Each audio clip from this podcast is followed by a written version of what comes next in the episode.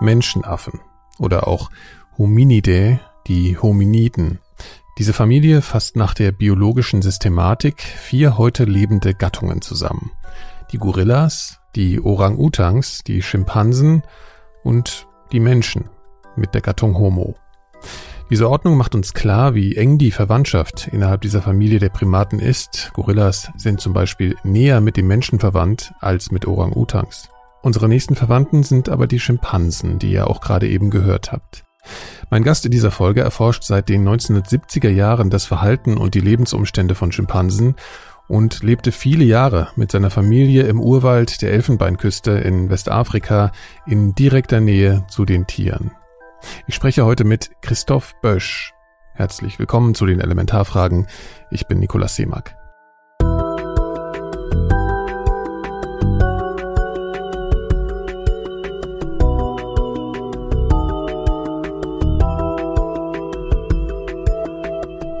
Was unterscheidet uns von Affen? Warum finden wir Tiere besonders interessant, wenn sie uns Menschen ähnlich erscheinen? Und was bedeutet hier überhaupt Ähnlichkeit? Christoph Bösch beschäftigt sich seit Jahrzehnten mit diesen und noch vielen weiteren Fragen rund um Menschenaffen. Er arbeitete zusammen mit zwei weltberühmten Pionierinnen der Primatenforschung. Jane Goodall wird sicher vielen von euch ein Begriff sein und die Geschichte von Diane Fossey wurde sogar in Hollywood verfilmt. Gorillas in the Mist, Gorillas im Nebel mit Sigourney Weaver war ein großer Kinoerfolg und prägt sicher einiges an der generellen Vorstellung von der Menschenaffenforschung. Ich habe in dem folgenden Gespräch allerdings gelernt, dass es auch gerade die Fremdheit und das Unverständnis über unsere nächsten Verwandten sein kann, das besonders fasziniert. Christoph Bösch erzählte mir von seinem spannenden Leben mit den Affen und seiner jahrelangen Forschung unter anderem als Direktor der Abteilung für Primatologie am Max Planck Institut für evolutionäre Anthropologie in Leipzig. Als erstes habe ich ihn gefragt, ob er sich eigentlich noch an den ersten Moment erinnert, als er einem Menschenaffen in der Natur sozusagen gegenüberstand. Oh, das ist lange her. Ich meine, ich wollte als Traum äh, die Berggorillas sehen und äh, ich hatte diese Möglichkeit und dann habe ich gedacht, ja, bevor ich dort gehe, dann soll ich eigentlich versuchen, die andere Menschenaffen zu sehen und bin ich nach Sumatra gegangen, um da dort in eine äh, Aufwilderestation äh, Orangutan gesehen, die noch in in Begegnung mit Menschen waren, aber eben sind dann äh, wilde Orangutans auch zu Besuch gekommen. Und da habe ich eben zum ersten Mal einen wilden, adulten Menschen Orangutan gesehen. Und das war schon sehr beeindruckend. Wie würden Sie denn das Gefühl beschreiben? Man kann da ja alle möglichen Gefühle bekommen. Es gibt ja Leute, die bekommen da ganz emotionale oder war das eher so ein fachliches, so eine fachliche Faszination oder? Das war jetzt äh, über 40 Jahre her. Ja, dann schwierig. Kann ich nicht okay. genau sagen, okay. wie das war. Okay, okay. Aber woher kam denn der, äh, der Wunsch, sich überhaupt mit Menschenaffen zu beschäftigen? Können Sie das irgendwie zurückverfolgen, dass Sie gesagt haben, okay, es müssen auch wirklich genau diese, diese Affen sein? Da es war eine kleine Kette von äh, äh, Regungen oder äh, Eigenschaften. Ich meine, mein Vater war ein Psychologe. Und er wusste, dass ich eigentlich die Natur gern hatte und hat mir mich dann ein Buch von Konrad Lorenz geschickt als Geschenke. Er sprach mit Vögeln, Fische und sowas. Mhm. Und da erzählt er viele von seinen Erfahrungen, der Konrad Lorenz, mit äh, Vögel, Gänse und Raben. Und das hat mich eigentlich fasziniert, diese äh, Ansätze versuchen, die Tiere selber sprechen lassen. Ja? Dass man eigentlich die Tiere beobachtet und direkt durch diese Beobachtung versucht zu verstehen, wie sie da reagieren. Und dann hat mich das schon äh, beeinflusst, äh, Biologie. Ich wollte in diese Richtung gehen. Und dann gerade vor der Matura habe ich in einem großen Geschäft ein Buch über George Schaller gesehen, äh, ein Jahr mit den Berggorillas. Und das habe ich gelesen und da hat mich gesagt, das möchte ich machen.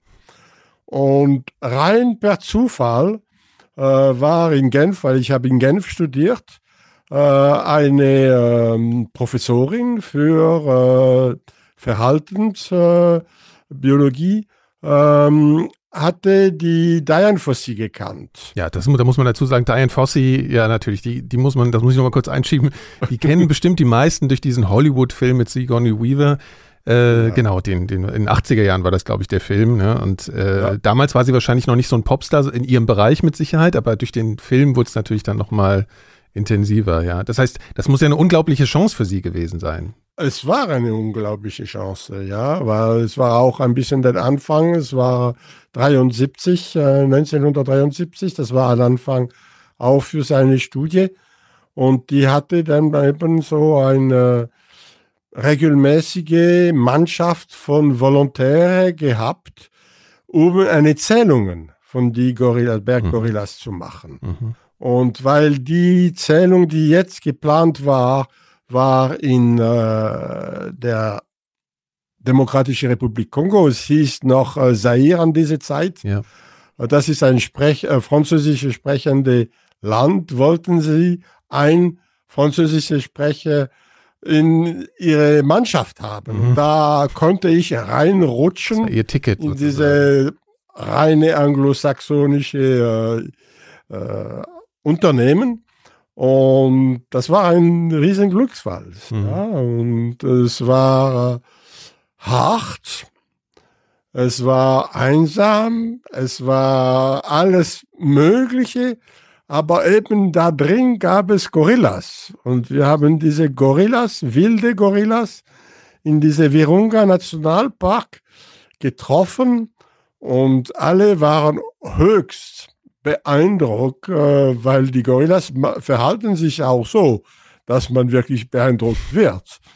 Und in diese Wald mit sehr wenig Sichtbarkeit am Boden, weil das ist ein Sekundärwald, so ist sehr dicht am Boden, äh, haben wir sehr nahe Kontakt mit Gorillas gehabt, teilweise ohne sie überhaupt zu sehen. Aber wir haben sie gehört und die Gorillas Männchen haben ihre Display gemacht und wir haben dann nicht nur gehört, aber auch den Boden bewegen gespürt. Ja, und das war schon unglaublich beeindruckend, muss ich sagen. Und, äh Klingt aber jetzt auch ein bisschen einschüchternd. Hatten Sie da auch Angst oder haben Sie eigentlich darauf vertraut, dass die Leute um Sie herum schon wissen, was Sie da irgendwie tun oder welche Gefahren da drohen? Also vor den Gorillas jetzt Angst, da kann man auch vor ganz vielen anderen Dingen Angst haben, nehme ich mal. Ja, das kann man schon. Aber ich meine, ich war von vornherein über die Überzeugung, dass Tiere eigentlich in ihrem Habitat nicht gefährlich sind und dass wir so eindringend sind, eindringlich und deswegen ein bisschen aufpassen sollten. Aber ja. wenn wir einige vernünftige Regeln benutzen, dann soll es nicht gefährlich sein. Und äh, Diane Fossey hat uns überzeugt, dass die Gorillas sehr viel Imponiergehaben machen mit diesem äh, Display, mit dieser Chessbeat, mit diesen Rufe aber dass sie eigentlich nicht angreifen. Und dann habe ich haben sie, sie darauf vertraut. vertraut. ja. Wie haben Sie sie denn als Person erlebt? Es gab ja, ich meine, sie ist ja sogar umgebracht worden, was irgendwie ungeklärt ist, äh, die Umstände heute. Es wird ja spekuliert, dass das mit Wilderern zu tun hat oder so. Sie war ja sicherlich sehr leidenschaftlich, kann man sagen. Ähm, in diesem, und wie, wie empfinden Sie denn die Darstellung in dem Film? Also ist das so, dass wie Sie, empfanden Sie das sehr romantisiert oder hat das schon so ein bisschen das wiedergespiegelt, wie Sie das empfunden haben. Ich meine, das ist, der, Film ist ja Hollywood. Ich meine, ja. da muss man nicht viel äh, reden. Ich meine, die hatte ein bisschen so einen Ruf, sehr ähm, gestrebt sein, in eine Richtung über Tiere zu bearbeiten, in die reine Natur und dann muss alles das tun, dass es so bleiben kann. Mhm. was in heutige Tage ein bisschen schwierig ist. Ich meine, auch an diese Zeit in die 70er Jahre in Ruanda. Ruanda war doch der afrikanische Land mit die höchste Dicht von Menschenbevölkerung. Und dann gab es einen ganz kleinen Nationalpark hoch auf die Berge, aber im Park selber haben wir die Grenze gesehen, da unten, und haben wir alle Felder gesehen. Und ich meine, der Menschendruck auf die Gorilla war riesengroß. Und da kann man immer streiten, soll man äh, reine Naturpark äh, ohne Menschen, ist das etwas Gutes, etwas Schlechtes?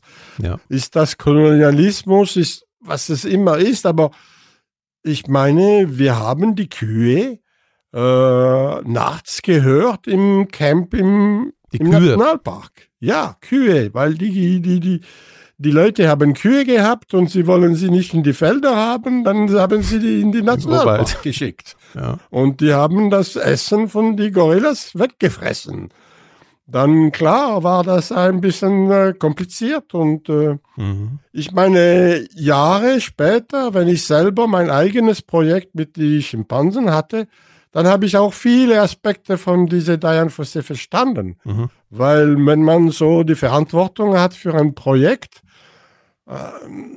dann ja, es gibt Konflikte. Naturschutz geht mit Konflikten. Da kann man, äh, bei uns ist das auch so. Und man muss einfach klar darüber sein, was man will. Ja. Ähm, wie würde sich denn die damalige oder wie unterscheidet sich denn die heutige Forschung oder Beobachtung von der damals? Es gibt ja, also gerade auch in diesem Spielfilm, so ganz viel Nähemomente, ja, zwischen den Affen und den Menschen, wo sie sich gegenseitig sogar fast berühren. Das gibt's, kennt man ja auch von Jane Goodall. Also diese Situation, ja. wo man äh, ja, wo, wo Menschen irgendwie die Nähe zu den, zu den Affen suchen. Ist das noch was, was passiert? Ist das heutzutage eigentlich kritisch zu sehen? Wie würden Sie das einordnen? Und war das überhaupt so? Meine, das ist sicher ganz kritisch zu sehen heutzutage. Aber ich meine, die waren die Pionieren, die waren die ganz Erste und die, man, man hat ja eigentlich an diese Zeit überhaupt nicht geglaubt, dass man kann eigentlich so nah an die Tiere kommen. Und äh, mhm. dann, ja, die Versuchung ist schon sehr groß. Und ich meine, ich habe es selber erlebt später. Ich meine, wenn man diese äh, Vertrauen bildet mit ein wilde Tiere und das über Jahre. Ja. Dann kommen auch die Babys, die Jungs, die sind geboren und ich war schon da. Mhm. Das heißt, eigentlich war ich Teil ihres Umfelds und dann haben sie auch keine Angst. Und in der früher Zeit, für Jane Goodall oder Diane Fossey bei den Gorillas und Schimpansen, hat man nicht weiter daran gedacht, was das eigentlich für Probleme sein könnten. Und vielleicht habe ich den Glück gehabt, als Wissenschaftler äh, zu sehen, dass eben das auch mit Nachteile kommt, ja? weil wir eben, wir sind als Mensch sehr nah verwandt zum die Menschenaffen und dann gibt es diese Risiko von Krankheitsübertragung. Ja, und das hat genau. Ja, also auf die Risiken wollte ich nochmal später zu, zu sprechen kommen. Mhm. Was, was ich jetzt mhm. fragen wollte, ob Sie in der Zeit ähm, dann eben auch solche, solche Neo-Momente hatten, die Sie dann vielleicht später nicht mehr hatten zu den Gorillas. Also haben Sie da. Nein, ich ich habe aber eigentlich keine von diesen Mensch habituierte Gorillas dort gesehen. Okay. Wenn ich dort war, waren es nur wilde. Mhm absolute Wilde, die haben nur Angst von uns gehabt und der Menschen hat einfach, der Silberrücken hat versucht, diese Eindringlinge auf die Distanz zu behalten. Ja. Und so haben wir nur einige kurze Einblicke über Gorillas in die Bäume gehabt, am Boden nichts. Und eigentlich, das war sehr schön, weil das, das gibt einen Blick, äh, wie es ohne Menscheneinfluss sein kann. Okay, und irgendwann war es dann ja so, ich überspringe natürlich ein bisschen jetzt, ich kann nicht komplett alles erzählen, ja. Mhm. Ähm, Sie sind ja irgendwann, und so kann man das zumindest lesen, äh, hatten Sie dann die Möglichkeit, äh, auch, ich nenne es mal, in den Wald zu gehen mit Ihrer Familie. Können Sie mal erzählen, wie es dazu kam? Äh, das war natürlich deutlich später äh, und was da Ihr Vorhaben und Ihre Vorstellung von, davon war, was da passieren würde. Ja, ja, das war schon sechs Jahre später. So ist nicht dramatisch lange, aber ich meine einfach, ich habe gespürt, äh, wenn ich bei Diane Fossé mit den Gorillas war, das, das war mein Ding. Ja. Ich wollte wilde Tiere beobachten, ihre natürliche Umfeld. Und hatte auch gemerkt, dass ich auch ein harter Kopf bin und dass es nicht sehr gut gehen würde mit Diane Fossé. Obwohl eigentlich ursprüngliche Plan war, dass ich dort eine Doktorarbeit machen wollte. Ja. Und dann habe ich selber gesehen, das würde nicht klappen. Und dann habe ich etwas anderes gesucht. Aber wenn man Berggorillas anfängt, dann ist es schwierig. Nicht mit kleinen Mäuse oder sowas.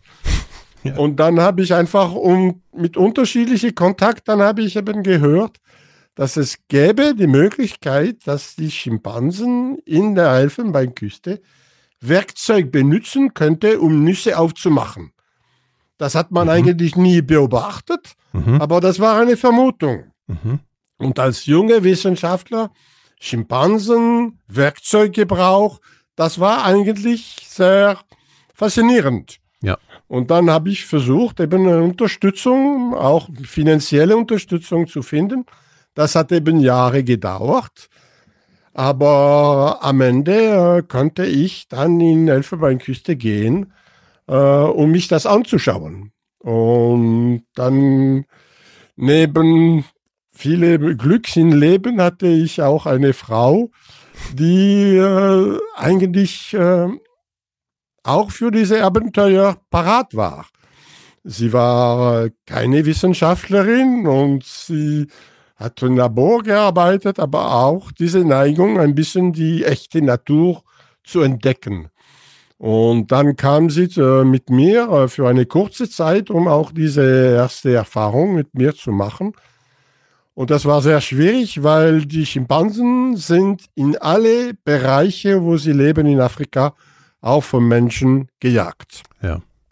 Und oft eben einfach, weil die Leute ähm, Schimpansenfleisch gern haben und äh, essen. Sie betrachten das als wild, ja. wie andere Tierart und äh, essen sie. Und dann die Schimpansen lernen das. Das heißt, am Anfang haben wir da im Wald äh, gelaufen und die Schimpansen sind immer weggerannt. Immer. Immer.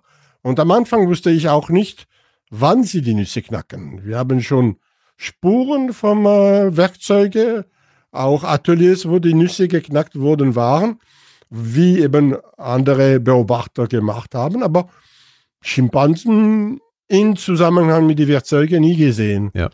Und nur einen Tag, weiß ich noch, habe ich diesen unglaublichen Glück gehabt. Ich habe im Wald gehört, dass ein Tier da mit einem großen Gegenstand etwas klopft. Und diese Schläge habe ich dann zusammengebracht mit diese Nussknacken, könnte eine Möglichkeit sein. Und bin ich ganz sorgfältig, nur wenn die Schläge geschlagen wurden, bin ich vorwärts gegangen. Und am Ende habe ich dann im Wald gesehen, eine Schimpansenweibchen mit einem Steinhammer mhm. im Hand. Mhm. Sie war da beim Nüsseknacken. Die hat diese Lärm gemacht. Aber sie hat mich dann sofort gesehen und ist weg. Und sofort weg, ja. ja. Und diese eine Beobachtung hat dann das Interesse von einem Professor in der Schweiz, der Professor Hans Kummer, geweckt und er hat gesagt, ja, dann diese Verhalten ist möglicherweise ein Schimpansenverhalten, weil Menschen, die Menschen in die Region essen diese Nüsse auch aber nicht mit Steine normalerweise. Ja. Und so eigentlich hat es angefangen. Und ähm, ach so, Sie, das haben Sie jetzt dazu gesagt, dass Menschen das nicht mit Steinen machen, weil sie, weil es die Eventualität gegeben hätte, dass vielleicht die Affen sich das vom Menschen abgeguckt hätten, oder? Nein, nein, nein einfach ge generell die Menschen essen Nüsse, wilde Nüsse äh, weltweit äh, ja. und äh, eine Art von diesen Nüsse, die sie in Taiwan essen, ist wie ein Walnuss ist auch, würde auch von die Einheimischen als Walnuss bezeichnet. Und sie essen sie auch sehr viel. Und es wird sogar auf dem Markt verkauft. Okay, ja. Und ähm, ich meine, es gab schon einen Wissenschaftler, einen Holländer Wissenschaftler, der hat behauptet, die Schimpansen haben das von Menschen gelernt. Mhm. Weil für die Wissenschaft war es und bleibt es zum Teil auch immer noch heute schwierig zu glauben, dass die Tiere Werkzeug benutzen können. Das war eine Eigenschaft vom Mensch. Als ja. evolutionäre Biologe hat man immer gesagt, der Mensch ist derjenige, der Werkzeug benutzt und Werkzeuge herstellt. Und Homo faber, äh, dieser Homo habilis, war der erste unserer Vorfahrer, der permanent in Verknüpfung mit Werkzeuge gebracht war. Mhm, mh. Und so, wenn es klar war, dass die Schimpansen in Westafrika diese Hämmern benutzen, um Nüsse aufzumachen, dann war für eine von diesen Holländer Forscher eine klare Erklärung, die haben gesehen Menschen, wie sie die Nüsse knacken und haben das nachgeahmt. Ja, okay, verstehe. Aber die haben das selber nicht entwickelt. Ja.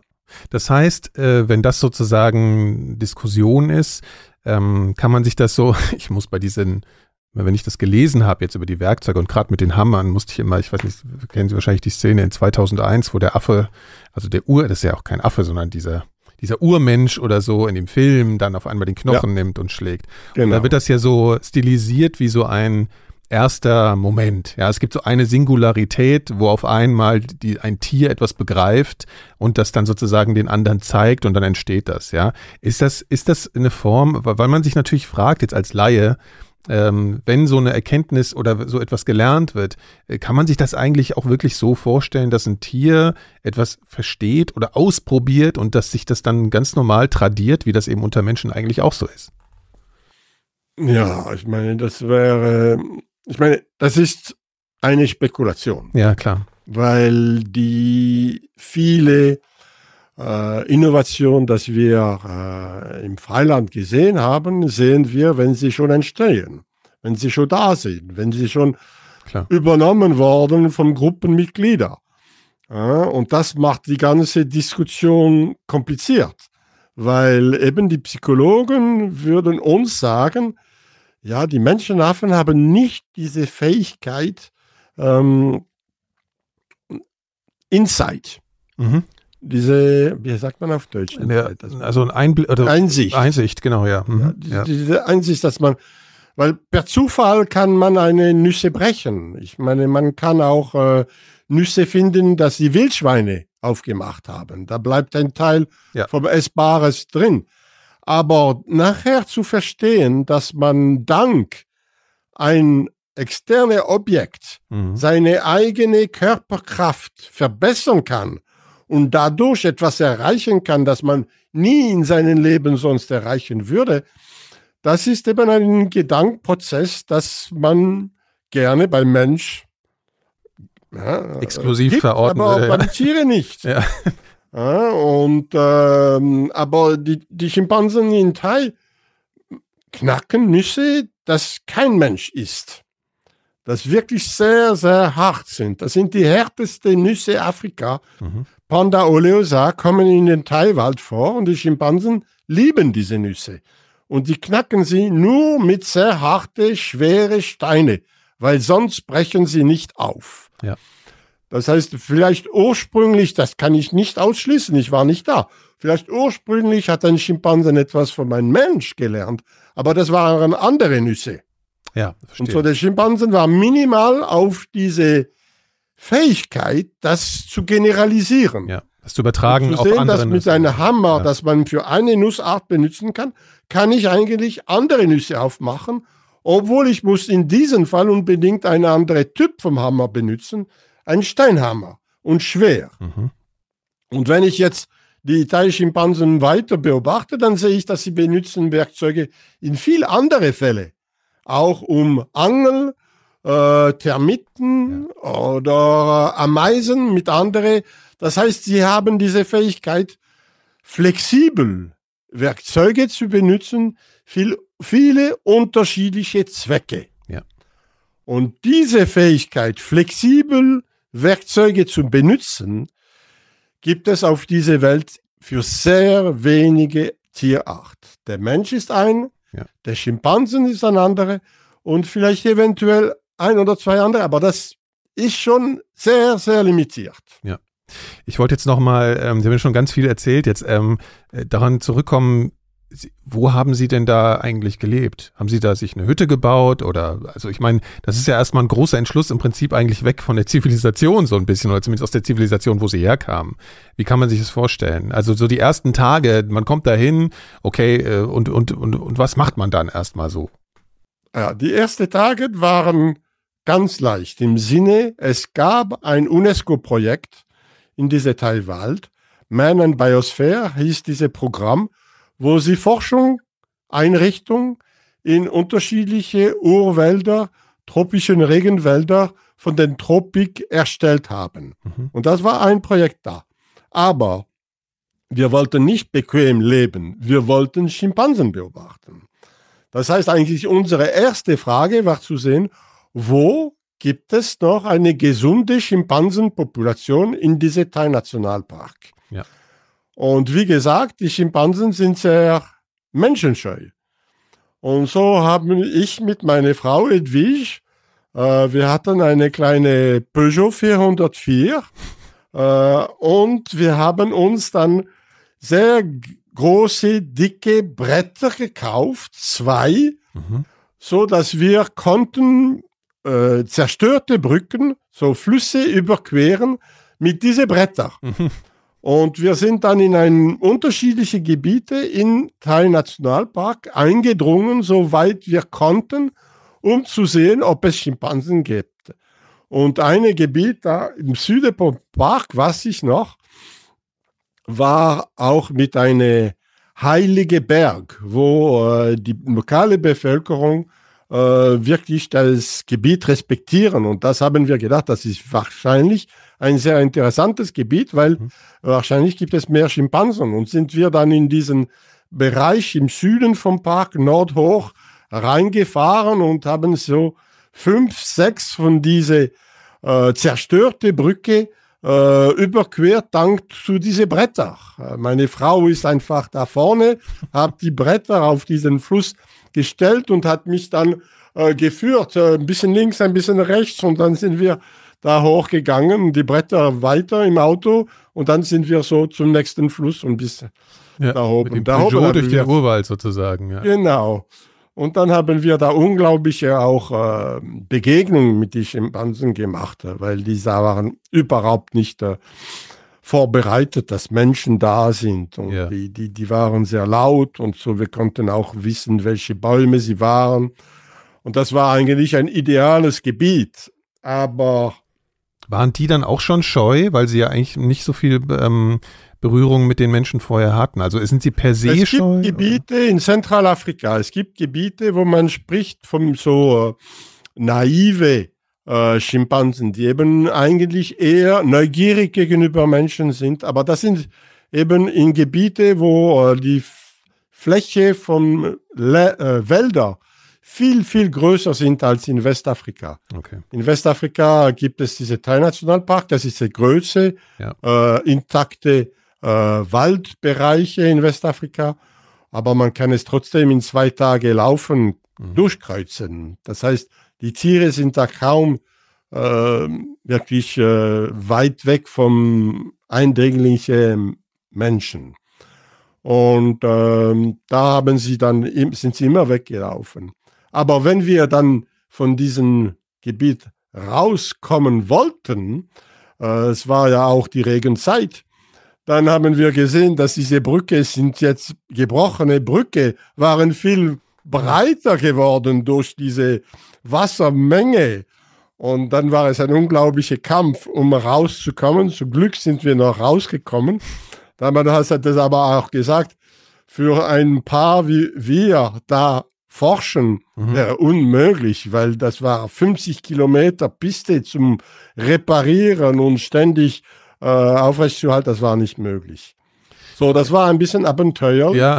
äh, diese ganze Sache. Und wir haben dann ein Gebiet gewählt, das nicht so weit weg war von diesen MAB-UNESCO-Projekte, aber trotzdem äh, einsam. Mhm. Und wir haben da dank eben der äh, Leiter von diesem Projekt dort. Er hat uns eine Hütte gebaut. Äh, das hat äh, viel Zeit in Anspruch genommen, aber auch weil er das gemacht haben, konnten wir den ganzen Tag hinter die Schimpansen rennen, die eben uns nicht sehen wollten. Ja, das wollte ich jetzt gerade sagen. Es geht ja immer, dieser Begriff ist ja immer da, die Habituierung. Ne? Also genau. sozusagen, das äh, versteht man, glaube ich, als Laie überhaupt nicht. Man denkt, ja gut, man geht in den Wald, ist ein bisschen vorsichtig und dann kann man halt gucken. Also so ist es anscheinend nicht, sondern sie meinten, dass es mehrere Jahre, dass der erste Schritt erstmal überhaupt, bevor man beobachten kann, überhaupt erstmal die Begegnung ist, also die Gewöhnung der Affen an ihre Präsenz.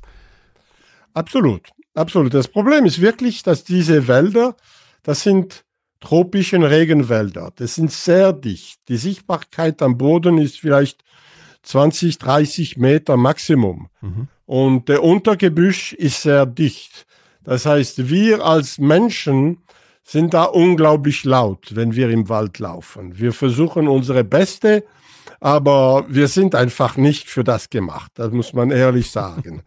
ja, wenn ein Elefant in diesem Wald haben wir Elefanten gesehen, die Elefanten können um mich herum laufen und ich höre sie nicht. sie, ja. sie, sind einfach so mit dieser runde Körperform, das sie haben. sie bewegen einfach die Büsche auf und gehen durch und man hört nicht. Mhm. Und, und wir mit unseren Stiefeln, ja. das, wir sind einfach unglaublich ja. laut. Und die Schimpansen sind eben immer weggerannt, bevor mhm. wir sie gesehen haben. Und so eigentlich braucht es unglaublich Geduld, mhm. weil man muss immer wieder an die Schimpansen möglichst ran, nah rankommen, ohne diese Gefühlwelken, dass wir versuchen, sie wegzujagen. Ja. Ohne das Gefühl geben, wir wollen Druck aufüben auf diesen. Zum Beispiel am Anfang haben wir immer gesagt, wenn wir einmal nah vom Schimpansen sind und dann rennen sie weg, dann bleiben wir stehen zehn Minuten. Und nur nachher versuchen wir zu folgen. Mhm. Klar, während diese zehn Minuten sind sie vielleicht sehr weit weggegangen und haben wir, können wir sie nicht sehen. Aber ein Glück war dort, und das habe ich schon erwähnt, das ist die Schimpansen knacken Nüsse. Das konnten sie hören. Das gab, ja. Es gibt vier Monate im Jahre für diese Walnüsse die sehr häufig sind im Wald. Das ist der dritte häufigste Baum im Wald. Und während dieser Nüsse-Saison knacken alle Schimpansen diese Nüsse und für Stunden pro Tag. ja. Das heißt, ich hatte ein Ohr entwickelt, wir hatten ein Ohr entwickelt, um diese Schläge so weit wie möglich zu hören. Mhm. Und dann, wenn wir ein, nah waren, dann wussten, könnten wir zielen auf einen Nussknacker und mit Geduld, nur wenn er schlägt, vorwärts ja. zu gehen ja. und dann sehen, wer Nüsse knackt. Und meine Doktorarbeit ist mit vier Publikationen gemacht über das Nussknackverhalten und ist eigentlich eine Arbeit über die Effizienz von wegrennenden Schimpansen. Das heißt, ich habe eine Studie vom Hinter der Schimpansen gemacht.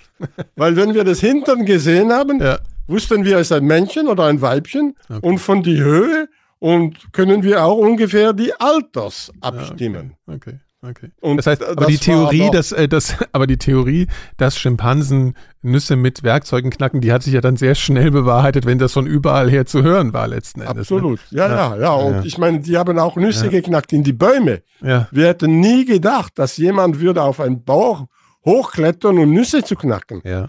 Aber ich meine, wenn man eben klettern kann, wie Schimpansen können, macht es Sinn. Am Anfang vom Saison sind alle Nüsse reif, aber sie sind noch da oben. Da oben, ja. ja. Und dann kann man direkt da oben knacken. Und interessanterweise, diese kluge Lösung haben nur die Weibchen gemacht. Mhm. Die Männchen sind da oben geklettert, haben die Nüsse gesammelt und sind runter am Boden und haben am Boden geknackt. Und auch für die schwierigen Nüsse hatten wir da auch äh, Effizienzmessen gemacht. Mhm. Und die Weibchen haben besser die Nüsse geknackt als Menschen. Mhm. Weniger Schläge pro Nuss und mehr Nüsse pro Minute gegessen.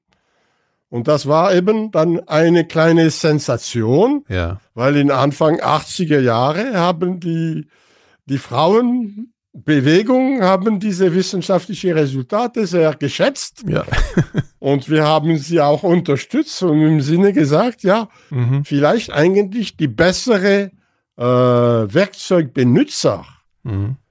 im ursprünglichen, in unsere Vorfahren waren auch Frauen. Spannend. Ähm, Nochmal zu der Habituierung, also zu dem, dass die Affen überhaupt erstmal gar nicht wegrennen, ja, und sie in der Nähe bleiben konnten. Wie, wie lange hat das denn gedauert ungefähr, bis sie das Gefühl hatten, es gibt jetzt Affen, da können wir in die Nähe gehen und wir können auch hingucken und die rennen nicht sofort weg? Eben, wie gesagt, meine Doktorarbeit, die letzten zwei, erste zwei Jahre war mit Hintern, die weggerannt sind. Ja. Und wir haben da einfach angefangen, so eine Kurve zu machen. Wie lange bleibt ein Schimpansen, bevor er wegrannt? Mhm. Und die ersten zwei Jahre haben wir keine Resultat gehabt. War das eine Gerade? Das heißt, sie sind, ja, ja, ja, genau. Die sind einfach, einfach weggerannt. Und es ist wirklich nach zwei Jahren, wenn wir aufgepasst haben, dann, weil eben sie beim Nüsse knacken, sammeln sie Nüsse, bringen diese Nüsse am Amboss und knacken die Nüsse da. Mhm. Und dann kommt ein Eindringling, wir kommen und dann sind die Reste von Nüsse da. Mhm. Äh, wenn sie wegrennen, dann ist das verlorene Arbeit sozusagen. Ne? Und äh, de, dann die, die Tapfere, das waren die Jüngere, äh, dann haben noch die Nüsse fertig geknackt, bevor sie weggegangen sind. Okay. Und so hat es angefangen. Sehr langsam und eben immer in diesem Nussknack-Kontext. Ja. Ja. Und weil das war eben diese unglaubliche Chance, immer zu wissen, wo ein Einzelschimpansen ist, wenn er die Nüsse knackt.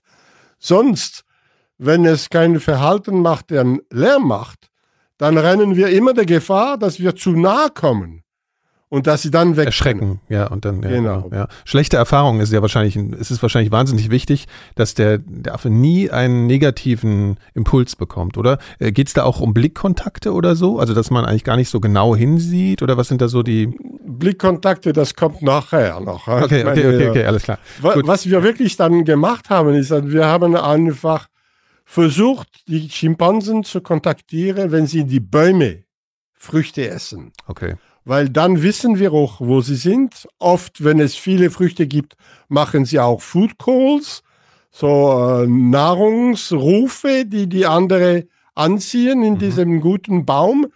Und dann wissen wir und dann können wir sie auch gut beobachten, bevor sie uns sehen. Und dann haben wir auch entwickelt so eine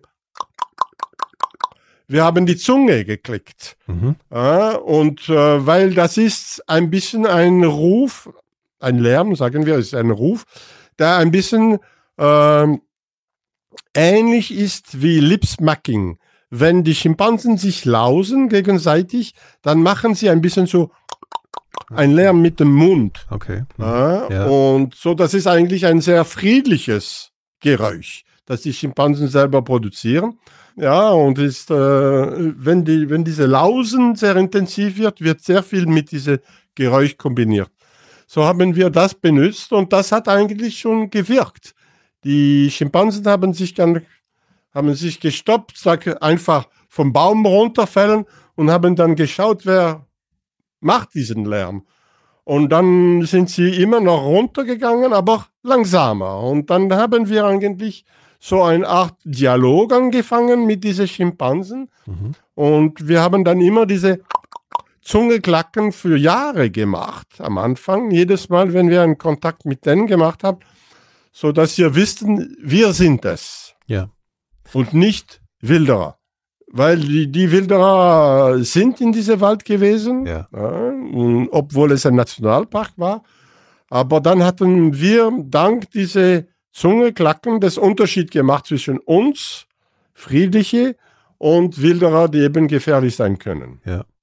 Aber da müssen Sie eine, un also das ist ja eine unglaubliche Geduld, die Sie da aufbringen mussten, in der, auch in der Unklarheit darüber, ob Sie dann letzten Endes wirklich Erfolg damit haben würden, oder? Also ich meine, wenn Sie sagen, zwei Jahre lang war diese, diese Wegrennkurve ne, eine, eine Linie, also das ist ja, da kann man doch irgendwann die Nerven verlieren und sagen, hier, das wird einfach nichts hier. Das, ja, das können wir, können wir abhauen. Das haben aber auch viele gemacht, weil wissen Sie, es gibt viele Forschungen, die haben versucht, Schimpansen zu habituieren, aber diesen Glück vom Nussknacken war nicht da. Okay. Und ich glaube, ich meine, wir haben das selber versucht in Gabon, eine Schimpansengruppe äh, zu habituieren. Es hat zwölf Jahre gedauert. Zwölf es Jahre. War unglaublich kompliziert äh, und schwierig und wir hatten keine von diesen ähm, Nussknackverhalten. So, wir haben ganz andere Methode benutzt, um trotzdem Resultate zu haben. Aber einfach, es war in Taiwan ein unglaubliches Glück, diese Nussknackverhalten. Weil diese ersten zwei Jahre haben sehr viel Daten gesammelt, haben vier Publikationen gemacht, ich habe eine Doktorarbeit gemacht. Mhm. Das war schon unglaublich viel Fortschritte. Und nachher, dann hat die Kurve langsam angefangen, höher zu gehen. Dann haben wir angefangen zu sehen, dass die Schimpansen nicht mehr wegrennen, aber dass sie zuerst auch ihre Nüsse fertig mhm. machen mhm. oder ein paar verhalten und dann mit einigen von diesen Jungen könnten wir sogar sie folgen beim Laufen mhm. im Wald. Mhm. Das heißt, wir konnten 30 Meter entfernt bleiben und sie beim Laufen folgen. Und das war der Anfang. Aber die Männchen haben uns viel schneller toleriert als die Weibchen. Und einige Weibchen hat es 15 Jahre gebracht, bis sie uns wirklich tolerieren. Und würden Sie das darauf zurückführen, dass die immer eigentlich auch Jungtiere beschützen müssen ja, oder so? Okay. Absolut. Ja, ja. ja, Die sind auch scheuer, die sind auch äh, sozial rangniedriger als die Männchen. Und klar haben sie diese Kinder. Und da, da, das ist schon sehr wichtig für, für die. Ähm, zwei Fragen eigentlich dazu jetzt. Wenn Sie, wenn Sie da im, im Wald sitzen und beobachten, ich meine, da haben Sie ja auch mit sehr viel Unwägbarkeiten zu kämpfen. Ich denke jetzt zum Beispiel an irgendwelche anderen Tiere, die eventuell auch gefährlich sein könnten. Keine Ahnung, ich glaube, da gibt's auch Leoparden und solche, solche Dinge. Dann äh, mit irgendwelchen Insekten, was auch immer. Also das muss ja auch sehr lästig gewesen sein, gerade diese, dieses Verharren und dieses stundenlang an einer Stelle sitzen und ich glaube, da regnet es auch manchmal. Also wie würden Sie das denn auch? Und das über so eine lange Zeit. Also Sie mussten es ja schon, also was, was von dem, was ich jetzt erzähle, ist eher Klischee oder von was von dem trifft eigentlich zu? Ja, ja, ich meine, ein Klischee ist sicher, dass dieser Urwald so ganz gefährlich ist, dass nur schlimme Viecher da herumlaufen, schleichen und da fallen auf den Kopf und Rücken Schlangen oder so weiter. äh, eigentlich, wenn man in so einem Primärwald ist, weil das war ein Primärwald. Mhm. Das heißt Primärwald? Was heißt das? Primärwald? Was? Primärwald ist eben ein Wald, der ursprünglich immer da war okay. und nie äh, abgeholzt war. Die abgeholzte Wälder nennt man Sekundärwälder, weil die sie wieder wachsen da. Aber der und was wirklich typisch ist für so einen Primärwald, Urwald, ist, dass der Unterholz ist relativ offen. Mhm. Das heißt, ich kann in so einen Wald rennen. Und das war eine große Hilfe, weil die Schimpansen können sehr schnell laufen. Nicht, weil sie weg von mir rennen, einfach weil sie gezielt wissen, schnell. wo sie gehen wollen. Ja, okay. Und dann laufen sie einfach. Mhm. Und mit vier Beinen, weil sie, sie sind, äh, geht das viel schneller, als wenn man bipedal ist. Und da, aber was ich wollte sagen ist, dass eigentlich kann man ruhig in so einem Wald sitzen. Am Boden. Und da, okay, es kann feucht sein, dann ist es unangenehm, aber sonst vom Insekte her, ist das kein großes Problem. Ähm, klar, es gibt CC-Fliegen, mhm. aber Fliegen und Moskito gibt es auch in andere Gebiete. Aber was uns fasziniert hat, ist, dass wir sind in einem Urwald mit einer unglaublichen hohen Biodiversität an Tieren. Und während dieser Habituation sind wir klar stundenlang gesessen, aber wir haben auch stundenlang dann Monkeys Primaten gesehen. Und der Thaiwald hat zwölf unterschiedliche Art von diesen Affen. Und dann gibt es auch die ganze unglaubliche Welt von Vögeln. Gibt es so viele unterschiedliche Vögel. Das heißt, wir haben uns schon viele Zeit äh, auch Beobachtungen gemacht von einfach der um Umwelt. Und am Anfang gab es noch Waldelefanten. Dann haben wir unglaubliche, tolle, nahe Begegnung mit Waldelefanten, mit Wildschweine gehabt. Genau, die Waldelefanten, da haben wir sehr nahe Kontakt gemacht, weil eben die Sichtweite ist nur 20 Meter. Und wenn man zu Fuß einen Elefant nah 20 Meter nah sieht, ja. dann ist das schon beeindruckend. Äh, und äh, Die Elefanten haben nicht nur im Interesse da herumzulaufen, es gibt auch äh, Aggressionen. Mhm. Äh, Sie haben Leoparden erwähnt. Äh, die Leoparden und Elefanten, da kann es Momente von großen Spannungen geben. Und da habe ich auch äh, einmal so eine Familie, eine Mutter mit zwei Kindern getroffen, Elefantenmutter meine ich, mhm. die ist einfach auf mir ge gerannt, weil sie hatte wahrscheinlich eine Interaktion mit einem Leopard, hat mich am letzten Moment gesehen, ich war nur fünf Meter entfernt von ihr und habe meine Ruhe bewahrt und einfach ein oder zwei ganz klare Schritte rückwärts gemacht. Und sie hat das verstanden. Und sie ist dann weiter gerannt ganz nah von mir, aber einfach weg von dieser mhm. Aufregung mit diesem Leopard und so. Meine, da gab es wunderbare, spannende Momente. Ja. Äh, meine Frau hat einmal so ein Leopard äh, überrascht beim Jagen über Wildschweine und dieser Leopard ist nur ein paar Meter von ihr hochgesprungen und dann aber auch weggerannt. Mhm. Mhm. Das heißt, war, äh, es war eigentlich spannende Jahre, wie alles da im Leben in diese Urwald war und äh, ich war mich auch nicht einmal bewusst an diese Zeit, dass wir eigentlich in diesem Park eine unglaublich hohe Dichte am Waldelefant hatten. Das habe ich erst gemerkt, wenn ich in Zentralafrika gegangen bin. Leider äh, nach zwei Jahren, wenn die Habituation von den Schimpansen ein bisschen fortgeschritten gemacht hat, ist auch eine Bande von Wilderer gekommen in den Wald, die Elefanten getötet haben. Sie haben sechs getötet, Mutter und Kind, hm. innerhalb von einem Wochenende. Und dann sind alle Elefanten vom Wald verschwunden. Die Elefanten haben dann diese, geflohen oder, oder, oder wie verschwunden? Die haben diese Ultraschalen-Kommunikation sehr tief. Ja. Und die haben wahrscheinlich dann einen Alarmruf gesagt, hier ist gefährlich und die sind alles dann im Zentrum vom Park weggegangen. Und bis zu heutigen Tag sind sie nicht zurückgekehrt. Und Sie würden sagen, wegen dieser einen, dem einen Eingriff, den die Wilderer da sozusagen. Ja, und ich meine, das war ein Beispiel von alle Angriff, das es gegen die Elefanten gab, weil Elfenbein hatte so viele Wert. Ja. Und ein Moratorium, das man äh, nachher äh, für Elfenbeinfüchse auf der internationalen Macht gemacht hat, hat diesen Druck gestoppt. Mhm. Sonst wäre einfach kein Elefanten mehr in diesem Wald. Ja. So, ich unterbreche hier mal ganz kurz unser Gespräch. Es gibt nämlich zum Ende des Jahres noch etwas, auf das ich euch wirklich gerne hinweisen möchte, und zwar den Club 4000 Hertz. Vielleicht habt ihr davon schon gehört. Dieser Club ist sozusagen unser exklusiver Podcast-Club und ab 2,99 Euro im Monat könnt ihr dabei sein. Ihr bekommt dann alle Podcasts von uns früher und natürlich werbefrei, also alle Podcasts von 4000 Hertz. Es gibt dort auch noch ein paar andere tolle Sachen, also schaut doch mal auf club.4000herz.de vorbei. Wenn ihr da mitmacht, seid ihr mir und uns hier bei 4000 Hertz zuallererst wirklich eine Riesenhilfe. Mit dieser Unterstützung können wir auch im kommenden Jahr, das durch Corona natürlich auch für uns eine besondere Herausforderung ist, weiterhin unsere Podcasts so produzieren, dass ihr sie gerne hört. Im besten Fall. Also club.4000herz.de.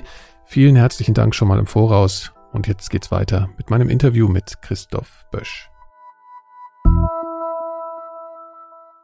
Wie sind Sie denn mit der Aggression umgegangen, die Sie wahrscheinlich dann entwickelt haben gegen Wilderer und überhaupt gegen die, äh, gegen die Menschheit eigentlich, die Destruktivität, die da im Prinzip aus Ihrer Perspektive da so, also natürlich wahrzunehmen ist irgendwie. Man, man, man kann nicht so generalisieren. Es gibt Wilderer und es gibt andere Leute. Und ja. auch in die, auch in der afrikanischen Gesellschaft ist ein Wilderer ein speziellen Mensch. Mhm. Das ist ein Mensch, der auch kurzfristig denkt und er wird jagen, ja, er wird durch das Jagen auch äh, Fleisch verkaufen können und kriegt dadurch auch viel Geld, aber das Geld brennt ihm die Fingern ja, und er muss das unbedingt rausgeben. Die, die, die Afrikaner sagen es selber, es gibt keine reiche Wilderer weil das wird einfach so benutzt, äh, das Geld, äh, Alkohol, Frauen, weiß ich was. Okay, okay. Und ähm, das heißt, die sind auch nicht voll integriert in diese äh, Communities. Also das wird schon als was Kriminelles, was Unmoralisches irgendwie auch angesehen. Ich, das würde ich nicht sagen. Das würde ich nicht so sagen, weil das, das Begriff, dass man nicht jagen, Tiere jagen kann, ist nicht verbreitet in, äh, in so eine traditionelle äh, Landwirtschaft, Gemeinschaft. Mhm. Ähm, äh, es ist eher, dass sie einfach nicht sozial vernetzt sind, dass sie soziale okay. Außenseiter sich fühlen und sich auch als Außenseiter verhalten. Und sie, meine, auch Wilderei heißt auch wochenlang weg vom Dorf gehen, um mhm. Mhm. Tiere zu töten. Ähm, so habe ich, wir haben wir eigentlich ein, durch diese Wilderei-Druck auch sehr viel Kontakt mit die Nationalparkbehörde gemacht und viele mit denen diskutiert und versucht, äh, sie zu motivieren, in den Wald zu kommen, um eben diese Wildereidruck unter Kontrolle zu bringen. Es hat nicht immer geklappt, aber äh, sie sind trotzdem gekommen, weil immer diese Weiße hat immer reklamiert immer gefragt, dass man da ein bisschen äh, helfen sollte, weil äh, eigentlich äh, waren wir in diesem Dorf die erste äh, Arbeitsmöglichkeiten. Mhm. Wir hatten sehr viele Afrikaner mit uns gehabt.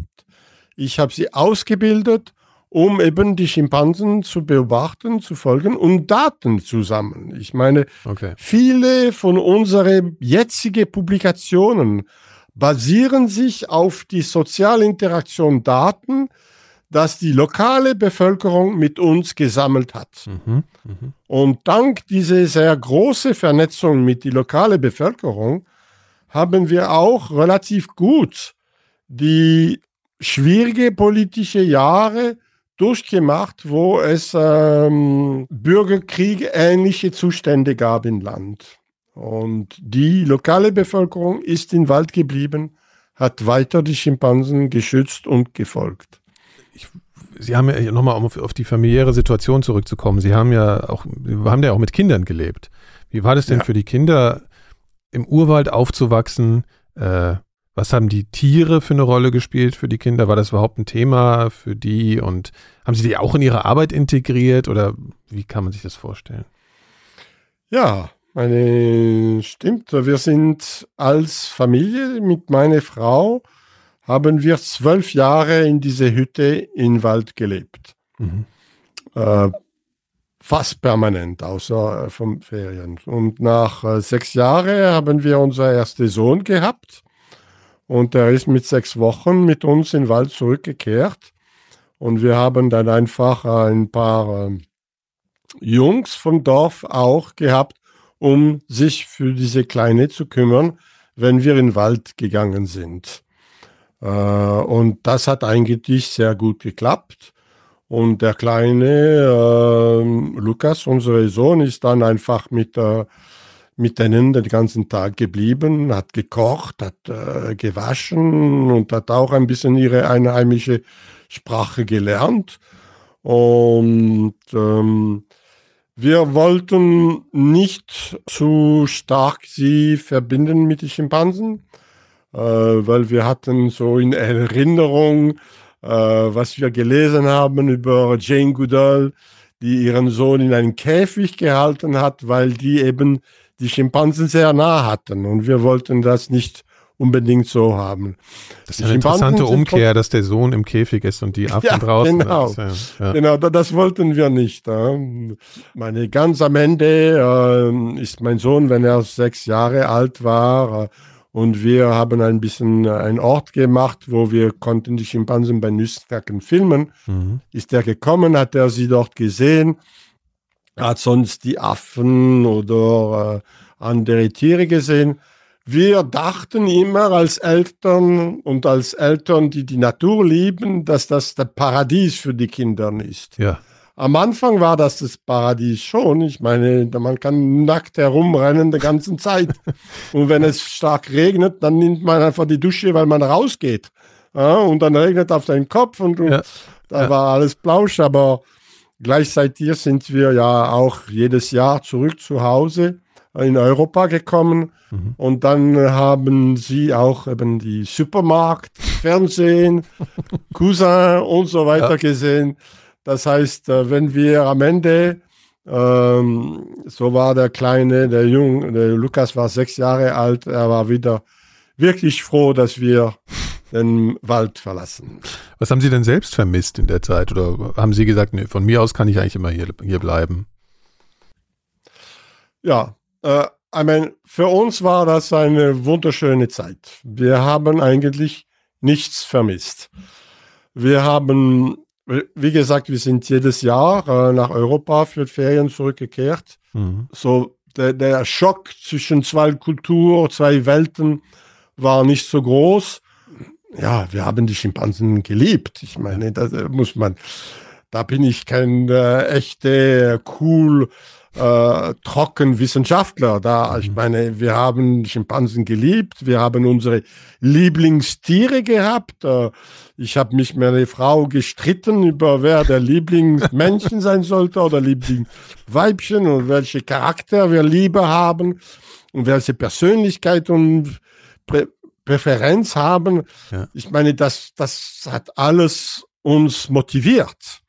Und ich denke persönlich eigentlich als Wissenschaftler, denke ich, wenn wir unsere Tiere nicht lieben, dann entwickeln wir auch keine äh, Gefühl für die Tiere und keine Einsicht, was sie eventuell machen können, wofür wir eigentlich Daten sammeln können, um das zu beweisen. Mhm. Ich meine, viel von Forschung geht von Intuition.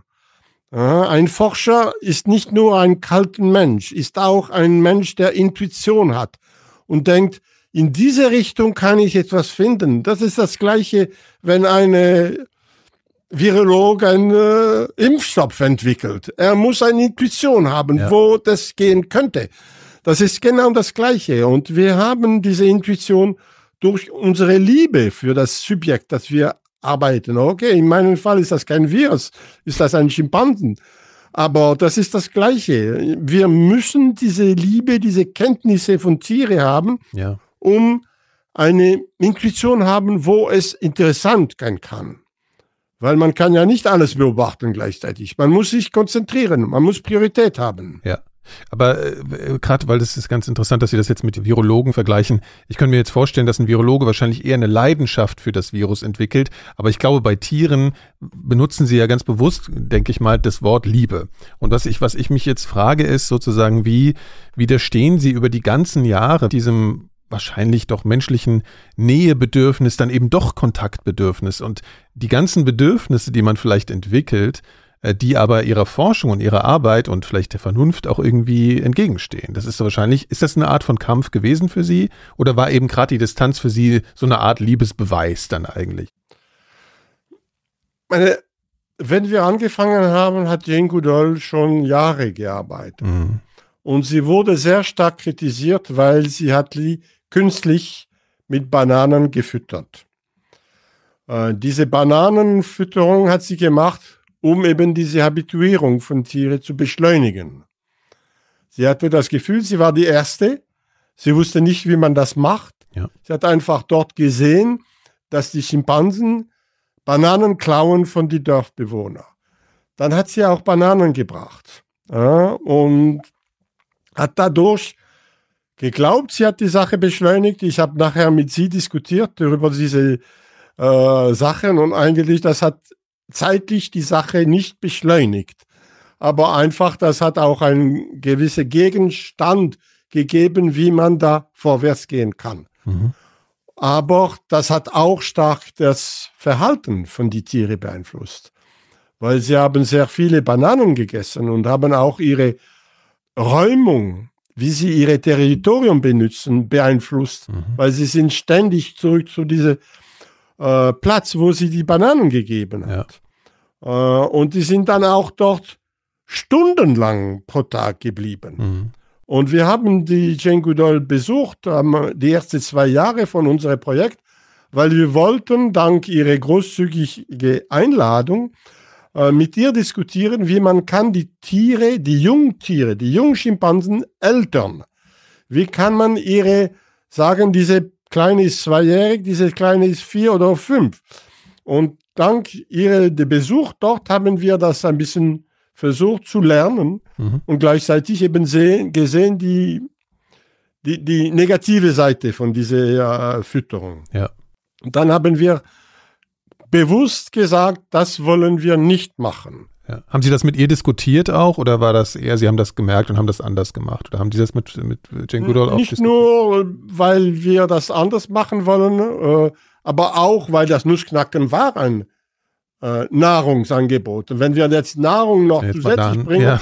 beeinflussen wir, was unser Hauptthema war am Anfang. Und dann haben wir eben da, das gezielt nicht so gemacht. Äh, genau, meine Frage war noch, ob Sie das mit Jane Goodall eigentlich äh, sozusagen äh, in einem Streit oder in einer Diskussion dann auch diskutiert haben, dass Sie dachten, das ist eigentlich nicht gut, was sie da macht. Oder war das eine zu schwierige Situation, weil Sie dachten, okay, das ist immer noch Jane Goodall hier? Nein, das haben wir zu Teil diskutiert, weil sie hat auch dadurch eine unglaubliche Nähe an die Tiere gehabt.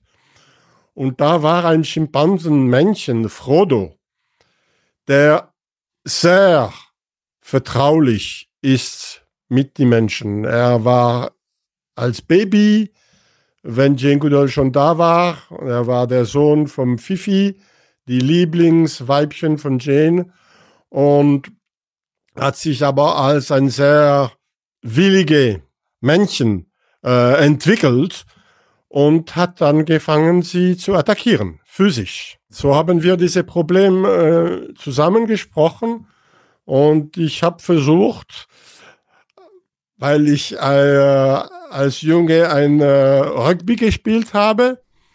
äh, das heißt, ich habe Erfahrung mit physischer Kontakt. Dann habe ich äh, auch, äh, auch gesagt, okay, ich kann versuchen, äh, mit dem Foto ein bisschen darüber zu diskutieren. Das heißt, wenn er mich attackiert hat, weil er hat mich auch attackiert. Ich war der, der erste Mann, der attackiert hat. Vorher hat er nur Frauen attackiert. So, das war eine große Ehre für mich, äh, aber nicht unbedingt das angenehmste. Wie hat er sie denn attackiert? Mit also ja, einfach Gebissen, wie bei oder? Drummel.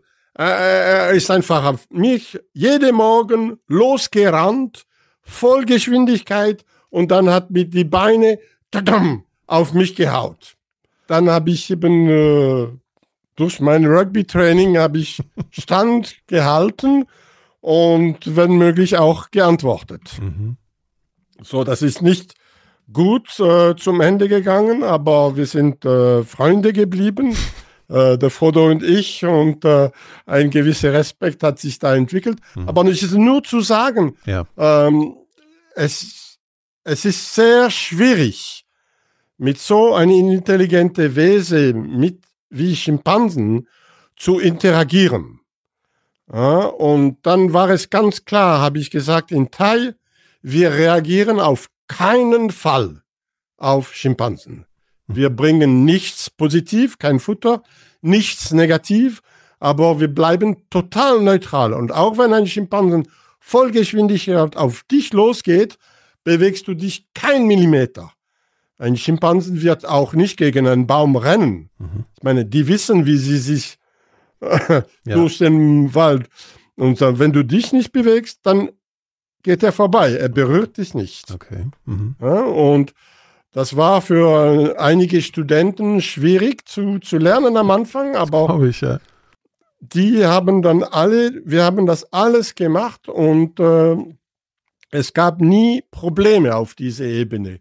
Wir haben gemerkt, wenn wir reagieren, sie reagieren sofort, aber wenn wir das stoppen, dann ist das wieder, das ist eine Respektbeziehung. Ja. Das ist entstanden zwischen uns. Okay. Das heißt, Sie haben ja als, Sie haben mit Studenten dort auch gearbeitet und das war sozusagen was, was Sie den Studenten sofort gesagt haben. Wir interagieren ja. nicht, so gut es ja. geht. Kein, das ist ein No-Go sozusagen. Kein, ja. kein Bewegung. Ja, okay. Sie haben jetzt natürlich, Sie haben, also wir reden jetzt natürlich auch schon so, kommen so ein bisschen in den Bereich zwischen, äh, also von, von Ähnlichkeit äh, zwischen, von Menschen, von Emotionsäußerung, von Intelligenz, das sind ja alles, alles so ein Komplex. Ich habe hier ähm, in Ihrem Buch auch gelesen, also wo Sie da ähm, auch schreiben darüber und manche Begrifflichkeiten erinnern mich schon auch irgendwie an an Begriffe, die, die man Menschen halt einfach erstmal so intuitiv zuschreibt. Also zum Beispiel manchmal äh, sind da äh, Schimpansen umarmen sich, äh, küssen sich, dann beschreiben sie die als unsicher oder als neugierig oder so. Sind das ähm, für Sie Begriffe, die Sie aus dem aus der aus der Begegnung der Schimpansen eindeutig gedeutet haben oder würde man das jetzt auch ähm, verhaltensforscherisch so auch einordnen können? Also wie, wie sicher ist man sich da hinsichtlich der Interpretation dieser emotionalen Äußerungen? Das ist noch die, die, die leichte leichtere Aspekte, ja, wenn wir von die Emotion Ausdruck vom Schimpansen. Ja. Ich meine, dass äh, Hunde äh, Ausdruck haben können, äh, wissen wir schon. Und ich meine, Hunde sind weniger genetisch verwandt zu uns als Schimpansen. Das heißt, dass die Schimpansen ähnliche Ausdrücke, teilweise ähnliche Ausdrücke haben wie uns, ist eigentlich jeder zu sehen. Mhm. Äh, es wird jetzt viel schwieriger, wenn wir äh, gehen einen Schritt weiter als nur diese Emotion, aber sagen, er versteht was, äh, ja. er plant. Er, ich meine, wenn wir Schimpansen folgen im Wald, ist ja klar, dass wir uns jeden Moment fragen, wo geht er hin? Ja. Was überlegt er sich gerade, ne? Was, warum, was macht er gerade? Hat er einen ja. Plan? Äh, und wenn, dann wo? Ja. Ich meine, nach sechs Jahren, zehn Jahre im gleichen Wald laufen wie die Schimpansen jeden Tag, entwickelt man ja auch eine gewisse Kenntnis für diese Wälder. Ich kenn, kannte Tausende von Bäumen ja, und äh, ich kannte genau welche Früchte sie essen wollen, an welche Saison. Und dann äh, kann ich auch ein bisschen dann ja ein, ein, Gefühl haben, okay, wenn er von diesem Baum in diese Richtung geht, mhm. dann ist die wahrscheinlich groß, dass er diese drei Alternative wählt und nicht irgendeine, der in ganz andere Richtung ist. Und die Schimpansen laufen auch sehr viel in gerade Linie, auch in diese Wälder. Mhm wo man merkt, da ist ein Ziel, ja, das ist die, der muss irgendeine Idee haben, es muss ein, genau, einen Plan geben. Genau, ich, ja. ich, ich meine, das ist wieder diese, diese, diese Diskussion über Intuition. Wenn ich überhaupt keine Anthropomorphisation gemacht hätte, hätte ich nie dann sogar, sogar die Idee gehabt, dass er möglicherweise weiß, wo er geht. Mhm. Wenn ich ihn nur als ein Nummer genommen hat, wie eine Maschine, die rein per Zufall in Wald sich bewegt und nur guckt, was er sieht und von was er sieht, mhm. dann entscheidet, dann hätten wir auch keine Projekte gemacht über diese Planungen. Äh, hätten wir keine, äh, ich meine, es ist einfach so klar, dass wenn man in einen Wald, ein, wir sprechen jetzt von einem Primärwald, in diesem Wald gibt es kein einzige Wege. Mhm. Es gibt nur Bäume. Und zusätzlich der Teilwald ist flach. Es gibt ganz kleine Hügel, mhm. äh, ein bisschen hoch, ein bisschen runter und da ein Fluss. Eigentlich ist nur diese kleinen Flüsse und man muss sie noch kennenlernen. Nur diese kleinen Flüsse sind wirklich äh, Landmarken, mhm. das wir leicht kennen. Sonst ist nur Bäume. Nur Bäume da drin. Und dann ist man mit den Schimpansen und man sieht, die gehen von diesem weg, gehen in gerade Linie und dann plötzlich dann beschleunigen sich, fangen an Futterrufe zu machen und kommen in einen Baum hoch und klettern und essen. Mhm. Dann mit dem Gefühl, mit der Zeit ist es ja klar, die wissen schon ganz genau, wo sie gehen. Ja. Äh, und ich meine, es ist nur, weil ich diese Überzeugungen hatte, dann habe ich gesagt, das müssen wir jetzt studieren. Ja. Weil ich weiß, da draußen sind alle Wissenschaftler und diese viele Psychologen, die glauben kein Wort mhm. über was ich jetzt gerade gesagt habe. Dann, ich kann das nur beweisen, wenn ich jetzt Daten sammle. Aber zum das zu machen, ja. zum Beispiel, muss ich eine Karte haben von alle Bäume, dass die Schimpansen haben in ihrem Territorium, wo sie essen gehen. Das heißt, wir haben zwei volle Jahre investiert, um nur diese Karte zu machen. Und nachher können wir dann die Daten sammeln. Mhm. Und das macht man nicht, wenn man keine Idee hat, was die Schimpansen machen. Ja, ja? ja das verstehe ich. Also das heißt, äh, das ist ja immer ganz interessant, dieses Spannungsfeld zwischen totaler Ratio und Methodik und Intuition beim Wissenschaftler. Ne? Also sozusagen, was man spürt, wo man weiß, da ist was drin, was Sie ja vorhin auch schon sagten. Und mhm. ähm, dann darauf aufbauen, dann zu sagen, okay, jetzt gehe ich in die Methodik rein und dann kann ich das irgendwie untersuchen, ja genau, ich, ich frage jetzt einfach mal ein paar Sachen ab, was Sie, was Sie, ob Sie diese Sachen irgendwie bei Menschenaffen so oder bei Schimpansen jetzt irgendwie beobachten konnten. Gibt es da Dinge wie, also natürlich mit Sicherheit Kooperation wird es mit Sicherheit geben unter den Affen. Es gibt ja auch diese, äh, wo sie beschreiben, dass sie gemeinsam jagen. Ne? Die fangen ja auch kleine Affen und so, dass es da so so Arbeitsaufteilung gibt oder so. Haben Sie sowas wie so eine Art von Altruismus, was man ja bei Menschen sogar in Frage stellen kann, äh, sehen können? Also dass sich äh, dass sich zwecklos unterstützt wird. Ich meine, diese Kooperation ist eben auch mit Altruismus verbunden und das ist ein, ein sehr interessantes Thema. Mhm. Äh, und vielleicht, um das auch ein bisschen spannender zu machen. Äh, ich habe hier im Max-Planck-Institut gearbeitet äh, als Leiter von dieser Abteilung von Primatologie und mhm. ein Stock unter mich äh, war äh, der Mike Tomasello, ein Psychologe, der diese Vergleichspsychologie äh, geleitet hat. Und er hat mich immer kritisiert, äh, dass ich viel zu viel behaupte über was ich äh, beobachtet habe mit den Schimpansen. Dann habe ich gesagt, ja, das Beste, das wir machen können, ist eigentlich, du kommst jetzt mit mir in Freiwald. Und wir schauen uns mal an, was die Schimpansen machen. Vielleicht haben wir sogar Glück, dass sie einen Tag jagen und du bist mit mir im Wald und das ist auch passiert. Mhm. Einen Tag war ich mit Mike Tomasello und Joseph Kall, seine äh, Assistent, im Wald mit den Schimpansen. Die Schimpansen haben gejagt. Mhm. Äh, das Problem war eigentlich beim Jagen kleine äh, Affen, die da in die Bäume sind. Sie rennen für ihre Leben. Das heißt, sie rennen sehr schnell. Ja. Und die Schimpansen hinterher auch sehr schnell. Und dann war es schon eine rechte Aufgabe, nur die Schimpansen zu folgen beim Jagen. Ja. Und dann, dank meiner Erfahrung wusste ich auch, welche Individuum jagt jetzt oder welche nicht jagt und welche in die richtige Richtung rennt. Ja. Und Mike äh, war hinter mir, hat äh, so gut wie möglich versucht, mich zu folgen. Äh, und man muss auch sagen, ja, am Anfang sieht man im Wald sehr wenig. Ich meine, man sieht mhm. schwarze äh, Schatten, das sind die Schimpansen und man sieht, sie rennen in un unterschiedliche Richtungen und die sind dann auch zusätzlich während der Jagd aufgeregt. Das heißt, man kann die Individuen sehr schlecht unterscheiden, wenn man nicht viele Erfahrung hat. Und äh, obwohl äh, Mike hat jahrelang Schimpansen in Gefangenschaft in Zoo beobachtet, da war er nicht vorbereitet für etwas, das in alle Richtungen rennt. Er musste ähm, sicherstellen, dass er mich nicht aus den Augen verliert. Und dann plötzlich stand er vor einem Schimpansen, der eine kleine Affe als Beute mhm. in der Hand hat. Mhm. Wirklich, was er gesehen hat, da wahrscheinlich sehr wenig.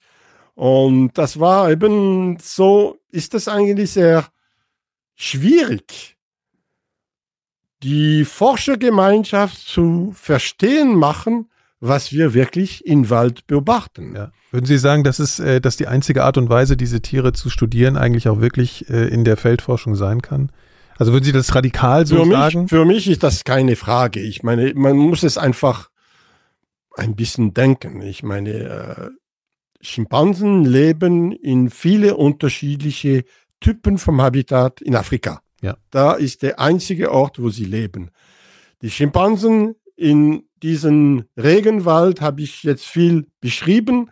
Sie müssen einfach viel mehr mit ihrem Kopf arbeiten, weil die Sichtbarkeit ist 30 Meter. Weiter sehe ich nicht. Und die Schimpansensozialstruktur ist, dass sie immer in kleinen Untergruppen leben, die ständig sich wieder treffen oder mhm. teilen und treffen und teilen und durch diese Laute und der Trommel behalten sie diese Kohärenz.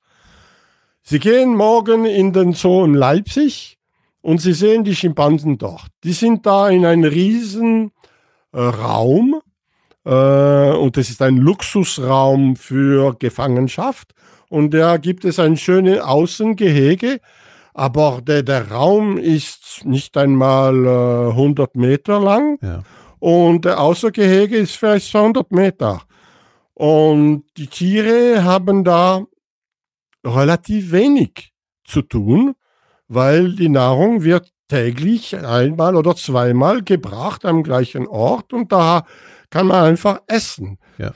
Die Schimpansen in Taiwan, sie müssen für jede Biss, das sie essen können, Was tun? laufen, es finden. Und wenn sie das nicht richtig suchen, dann können sie lange suchen. Ja, das, Aus das- welchen, das- aus welchen, als wenn Sie das so beschreiben. kann man das nicht. Ja, ja.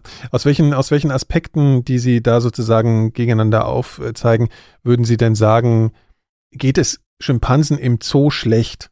Ja, man kann sich ja überlegen, wenn man jetzt Menschen in so ein, äh, also in eine reizlose Umgebung, wo sie aber alles immer bekommen, das kann ja trotzdem, das ist ja wirklich die Frage, äh, also können Sie sich das ansehen? Finden Sie das zu, eine Zumutung für sich? Finden Sie das schwierig, die, die Schimpansen so zu sehen? Ja, wa- was ich erstens sagen wollte, ist einfach, der Welt der Schimpansen in Wildnis Ja, ist total anders der Welt in Gefangenschaft. Entschuldigung, da waren wir eigentlich. Das ja. heißt, wenn wir Schimpansen in Gefangenschaft studieren, dann verstehen wir, wie gefangene Schimpansen denken, planen und so weiter. Aber nicht, wie es in Wildnis ist. Um das so dort zu verstehen, muss man dort gehen. Ja. Es ist viel schwieriger, es nimmt vielleicht mehr Zeit, aber was wir dann wissen, dann ist das auch ökologisch, evolutionär relevant. Ja. Was in Gefangenschaft passiert, ist schwierig zu interpretieren. Und die neue Kenntnisse über den Hirnentwicklung ist, dass der Hirn ist ein extreme flexibel Organ, der sehr stark beeinflusst ist von was der Individuum macht und was der Individuum gemacht hat, was er für Umwelt hatte. Und diese Einflüsse sind, können den ganzen Leben bestimmen. Und so denke ich als Wissenschaftler, jetzt als Wissenschaftler sollte man jetzt das berücksichtigen. Die kaptive Schimpansen sind nicht die gleiche als die wilde Schimpansen. Ja. Es ist nicht zu sagen, dass einer ist besser als der andere, aber als evolutionäre Biologe bin ich interessiert in evolutionäre Vergleiche. Mhm. Und das kann man nur mit den wilden Schimpansen machen. Ja, ja.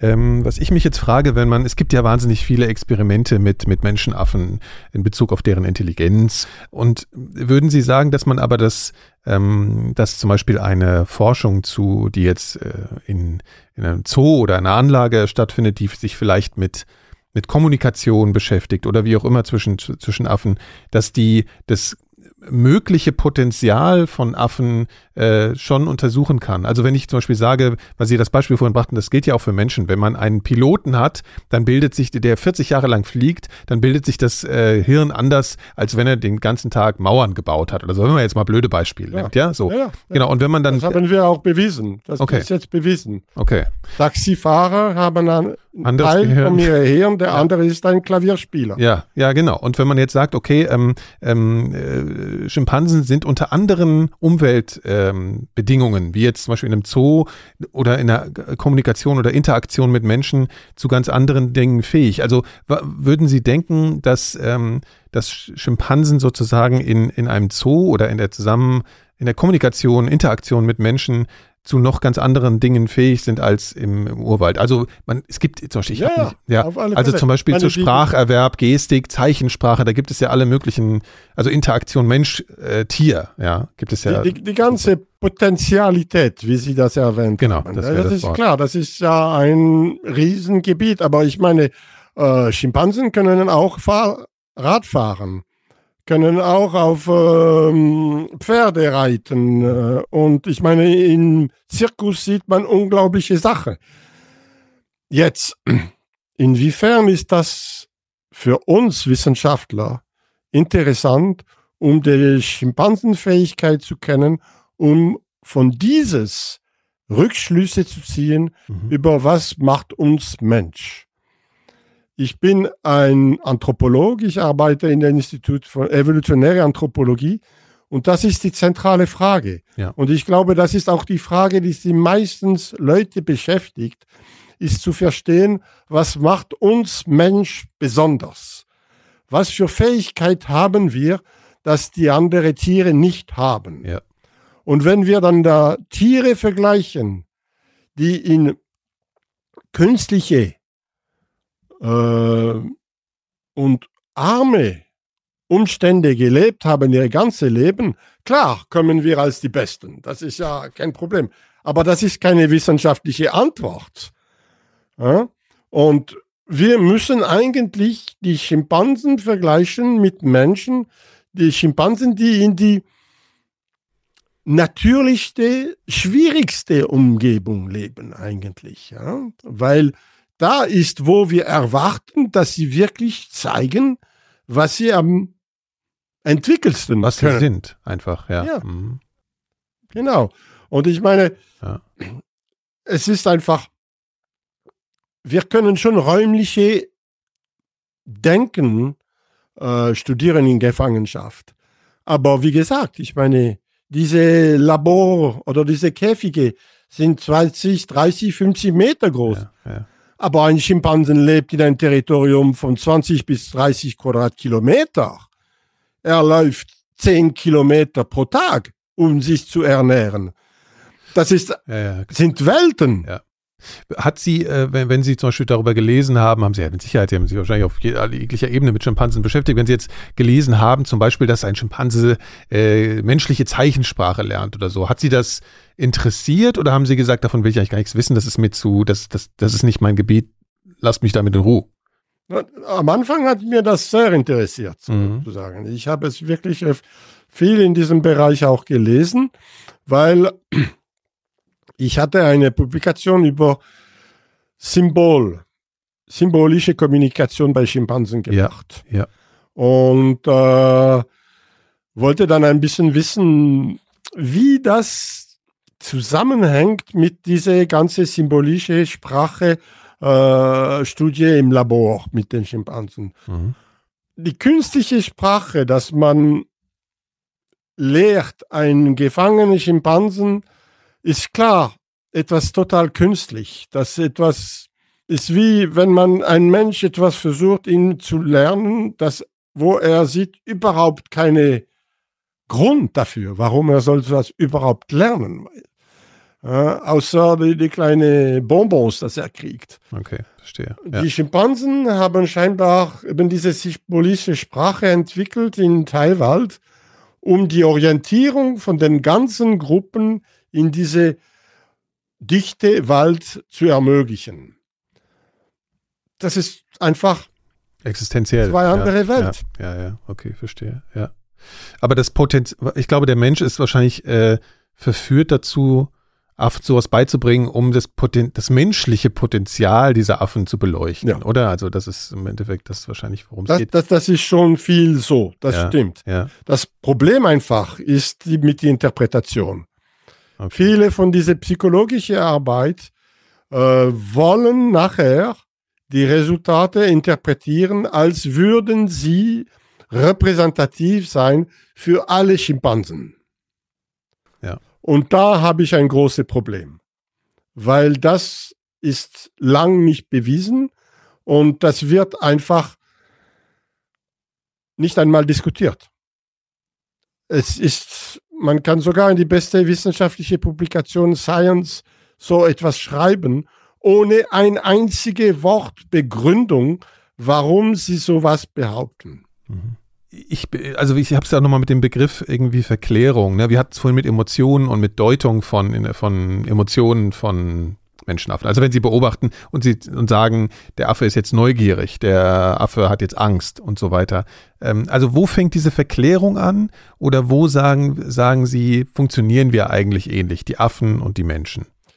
Ja, ich glaube, wir haben die Tendenz, äh, die Feldforscher zu kritisieren, als äh, wir würden alles anthropomorphisieren. Mhm. Aber wie Sie sagen, ich meine, diese äh, Gefühle, Angst, äh, Freude äh, und andere. Warum soll das spezifisch menschliche Gefühle sein? Ich meine, wenn ein Schimpansen Angst hat, dann macht er einen anderen Gesichtsausdruck, ein ganz anderes Verhalten, als Angst bei uns sich ausdrückt. Äh, aber es ist ganz klar, er hat Angst und er sucht nach äh, Versöhnung, nach äh, Tröstung zum anderen Tier. Mhm. Und so in diesem Sinne äh, ist das eher Gemeinsamkeit als äh, Übertragungen von menschlichen Gefühlen in eine andere Art. Mhm, okay. Würden Sie sagen, dass es so eine impulshafte Eitelkeit des Menschen ist, so dem Affen das nicht zuzugestehen? Also zu sagen, nee, also so viel kann der Affe nicht, das können nur wir.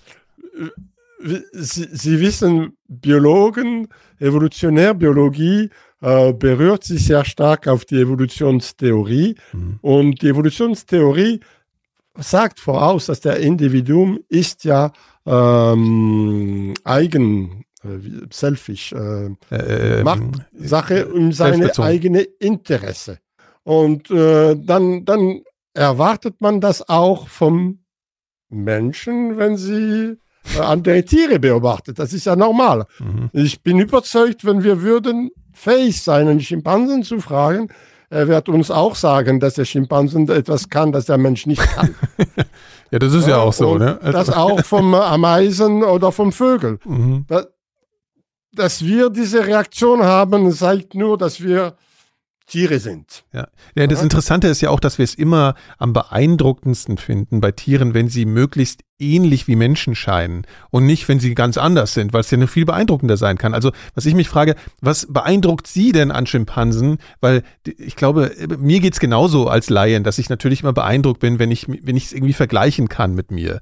Aber es gibt ja auch ganz andere Tiere, die so anders sind als Menschen und trotzdem so beeindruckend sind in ihrem Verhalten. Was beeindruckt Sie denn an Schimpansen am äh Ja, ich meine, da, da, kann ich Ihnen nur sagen, das Beispiel von der Jagd. Der Jagd hat mich eigentlich sehr fasziniert. Ich bin mhm. kein Jäger als Mensch und ich möchte keine Tiere töten. Das, das hat das ist nicht ein Trieb, das mich äh, treibt, äh, gar nicht. Aber ich weiß doch ganz genau, ich war mit meinen Lieblingsschimpansen, ne? der Brutus oder der Falstaff. Der Falstaff war der älteste mhm. Schimpansenmännchen. Und er war ein sehr guter Jäger. Und ich habe ihm immer bei der Jagd gefolgt. Und x-mal am Anfang habe ich mir gefragt, warum rennt er in diese Richtung? Mhm. Ich sehe da keine Affen. Ich sehe da nichts, die anderen sind auf die andere. Warum geht er dort? Und das das hat mich fasziniert. Was mir beim Schimpansen fasziniert hat, ist, wenn ich etwas nicht verstanden habe. Wenn ich gesehen habe, der Schimpansen macht etwas ganz gezielt. Er weiß ganz genau, warum er das macht und ich verstehe nichts.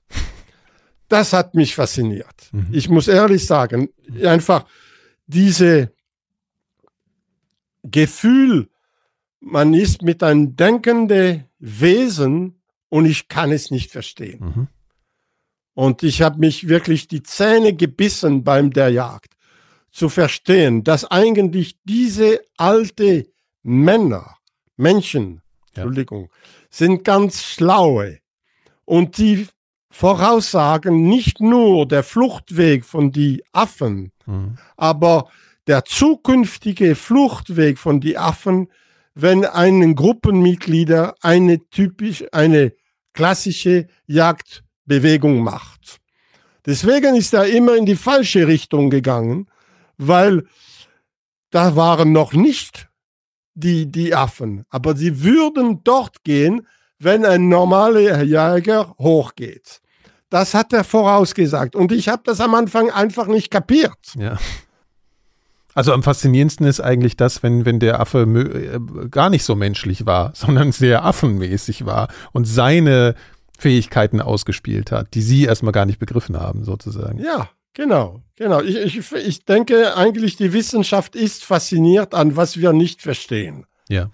ja wir, wir wollen nicht äh, den normalen Weg nehmen. Wir wollen gehen, wo man es noch nicht kapiert. Wo, ja das ist, was uns fasziniert. Und das fand ich einfach bei dieser Kooperation so unglaublich faszinierend, weil es ist ein volles Risiko, das sie eingehen und die planen etwas, das wir am Anfang einfach nicht verstanden haben. Mhm. Und das ist auch faszinierend zu denken, dass nur die Älteste von diesen Menschen haben diese Voraussage machen können. Die Jüngere konnten das nicht. Sie verstehen Fehlte das. die Erfahrung, ja. Okay. Ja. Mhm.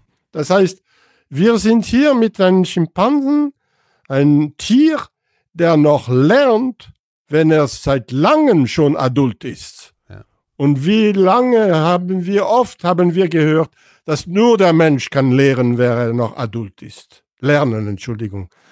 Aber die Schimpansen machen das. Nur Menschen, die über 30 Jahre alt sind, können diese komplexe äh, Antizipation planen.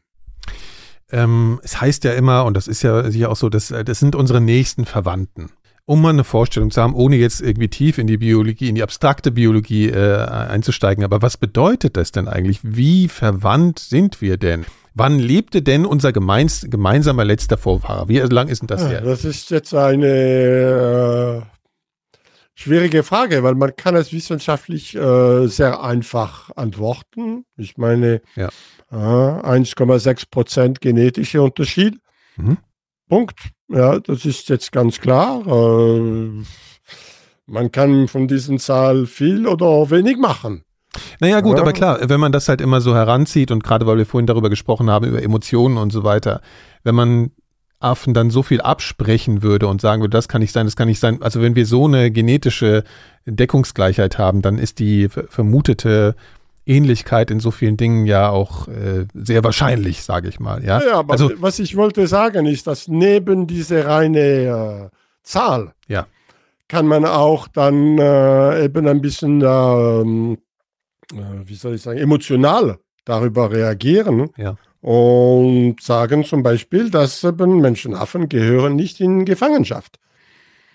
Die haben ein Recht zum normale, gesunde, äh, äh, ohne Leiden äh, zu führen.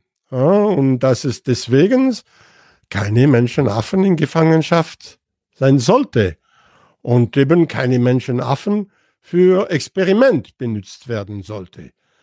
Das ist jetzt äh, eine Frage, dass einige Leute werden sehr stark darauf reagieren. Äh, andere sagen, ja klar, die sind unsere nächste Verwandten, die brauchen, die, die, die, wir sollen ihre, diese Respekt geben. Klar kommt die Frage, was machen wir mit den Menschenaffen, die jetzt schon in Gefängnis, ja. in Gefangenschaft sind. Ja? Und da ist die Antwort kompliziert. Aber ich meine, diese Respekt gegenüber Menschenaffen sollen wir eigentlich alle geben. Weil da geht es ja letzten Endes um eine Bewertung von Leben. Wenn man da anfängt zu sagen, das menschliche Leben ist mehr wert als das des Affen. Wenn wir jetzt sagen, wir reden ja immer von Menschenrechten, ja, wir reden selten oder weniger von äh, Tierrechten sozusagen, ja.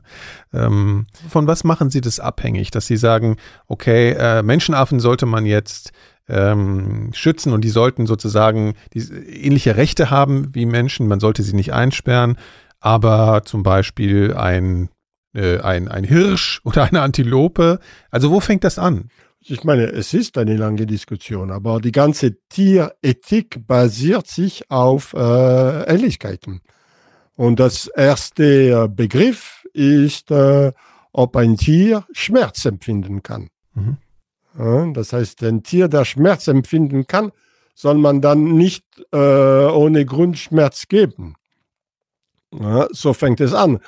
Und die Diskussion ist kompliziert, äh, weil es gibt eine, sagen wir, eine psychologische und eine physiologische Antwort auf Schmerz. Und ja. Äh, für nicht alle Leute ist das das Gleiche.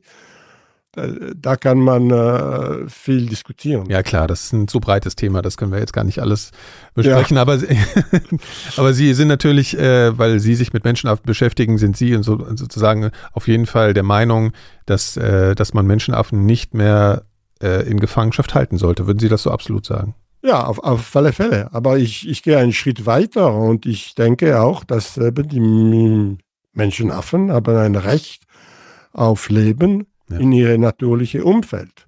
Und deswegen bin ich auch in die letzten äh, 10, 20 Jahre viel mehr aktiv geworden im Umweltschutzprojekte, ja. um eben Schutzgebiete zu errichten und zu unterstützen, wo eben äh, Schimpansen noch leben, weil ich denke, sie haben ein Recht auf Leben in ihre natürliche Umgebung. Ja. Äh, ist das mittlerweile so, dass Sie durch die Forschung, durch die Begegnung, durch diese gesamte Zeit, die Sie mit den äh, Affen verbracht haben, äh, mehr in den, mehr motiviert sind, jetzt mittlerweile in die Schutz, äh, in den, sich im Schutz sozusagen energetisch zu involvieren, dass sie sagen, ich will dahin, ich will mich darum kümmern jetzt. Weil sie haben ja auch die Wild Chimpanzee Foundation begründet, wir wollen ja auch mal darüber ja, reden, ja, was sie da ja. tun. Ähm, ist das jetzt ihre Hauptmotivation mittlerweile? Ich meine, Wissenschaftler sind sehr oft sehr gern in ihre Elfenbeinturm und machen nur ihre Sache. Ich könnte sagen, dass ein Vorteil von Feldforschung ist, dass wir dann die Forschung in die natürliche, jetzige existierende Umgebung machen.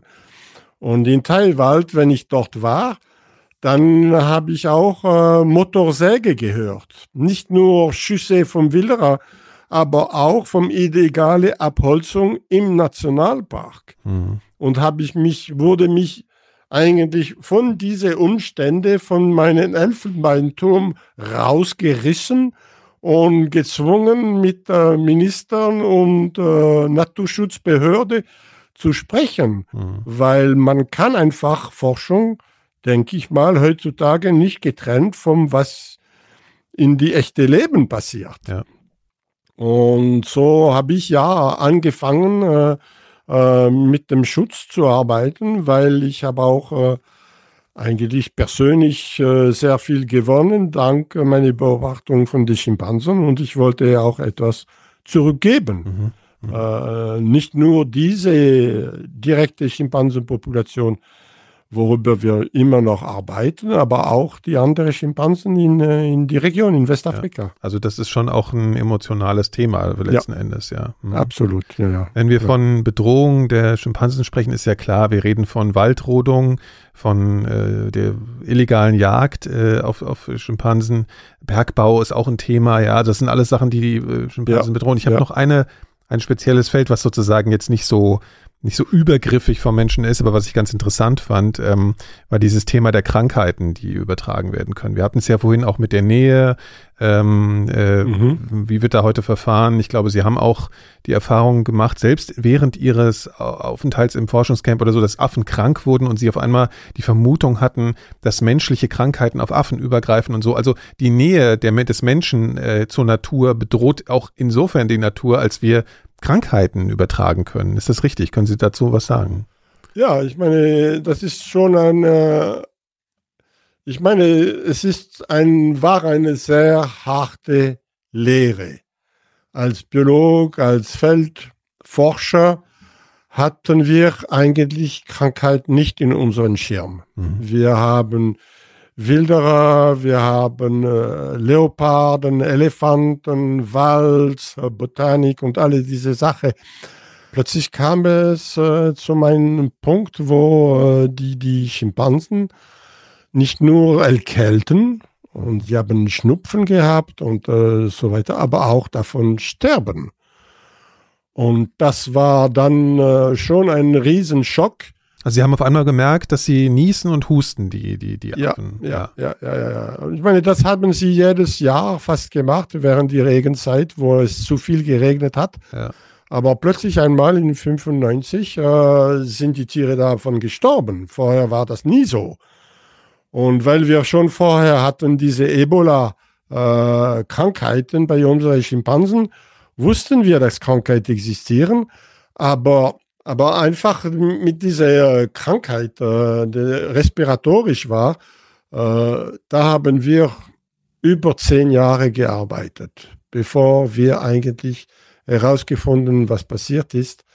Und die dramatische Sache ist es eben, dass wir als Forscher mhm. haben möglicherweise äh, Viren von unserem Atmungssystem mhm. äh, an die Schimpansen gegeben. Und das hat sich dann kombiniert mit Bakterien, die auch im äh, Wald existiert und die mhm. sind daran gestorben.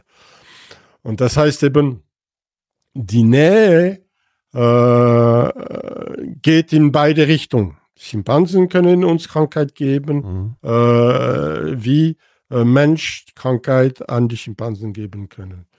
Ja, und die, die Ebola-Geschichte ist äh, auch so, das ist eine Krankheit, die eben vom Tiere zu Mensch kam. Ja, ja. und das ist einfach die, die, die Situation. Ich meine, wir regen uns auf unglaublich viel mit diesem Coronavirus. Aber man muss wissen, dass äh, Krankheiten haben immer existiert. Ja? Und als Biologen denken wir sogar, dass die sexuelle Reproduktion ist eine Antwort auf äh, Krankheiten. Wie meinen Sie das? Ja, weil ähm, würden wir keine sexuelle Reproduktion haben, mhm. würden wir dann immer sehr ähnliche genetische äh, Nachkommen haben, was die Sache erleichtern würde für Viren und Pathogen. Durch diese Mischung, ja. das äh, vorkommt mit der sexuellen Reproduktion, äh, sind wir viel un unterschiedliche. Ja. Äh, das ermöglicht die Evolution auch in dem Sinne eigentlich sozusagen. Genau. Anpassung und. Ja, ja. Das heißt, diese Sachen mit Krankheiten ist äh, etwas, das immer passiert ist, immer mhm. passieren wird und dass es häufig passiert auch, weil wir eben die Natur äh, so nah reinkommen in Gebiete, wo wir nie vorher waren. Ebola ist vielleicht auch sowas, äh, AIDS äh, ist auch äh, sowas ja. und jetzt Corona. Ähm, Sollten vielleicht auch die Fledermäuse lieber in Ruhe lassen, da irgendwie, denen genau. nicht so nahe kommen. Ich meine, wenn wir diese Risiko nicht äh, nehmen wollen, dann sollen wir die Natur Ruhe lassen. Sonst ja. müssen wir uns nicht überraschen. Ja. Okay, also Sie hatten, äh, und da war das eine Krise, die Sie sozusagen in dem, in dem Camp dann hatten, wo Sie das gemerkt haben. Das war wahrscheinlich, ich meine, das ist ja das Letzte, was Sie wollten natürlich. Und haben Sie auch das Gefühl gehabt, wie konnten wir denn daran eigentlich nicht denken? Ich meine, wie gesagt, es hat Jahre gedauert, bis wir wirklich wussten, was passiert ist. Mhm.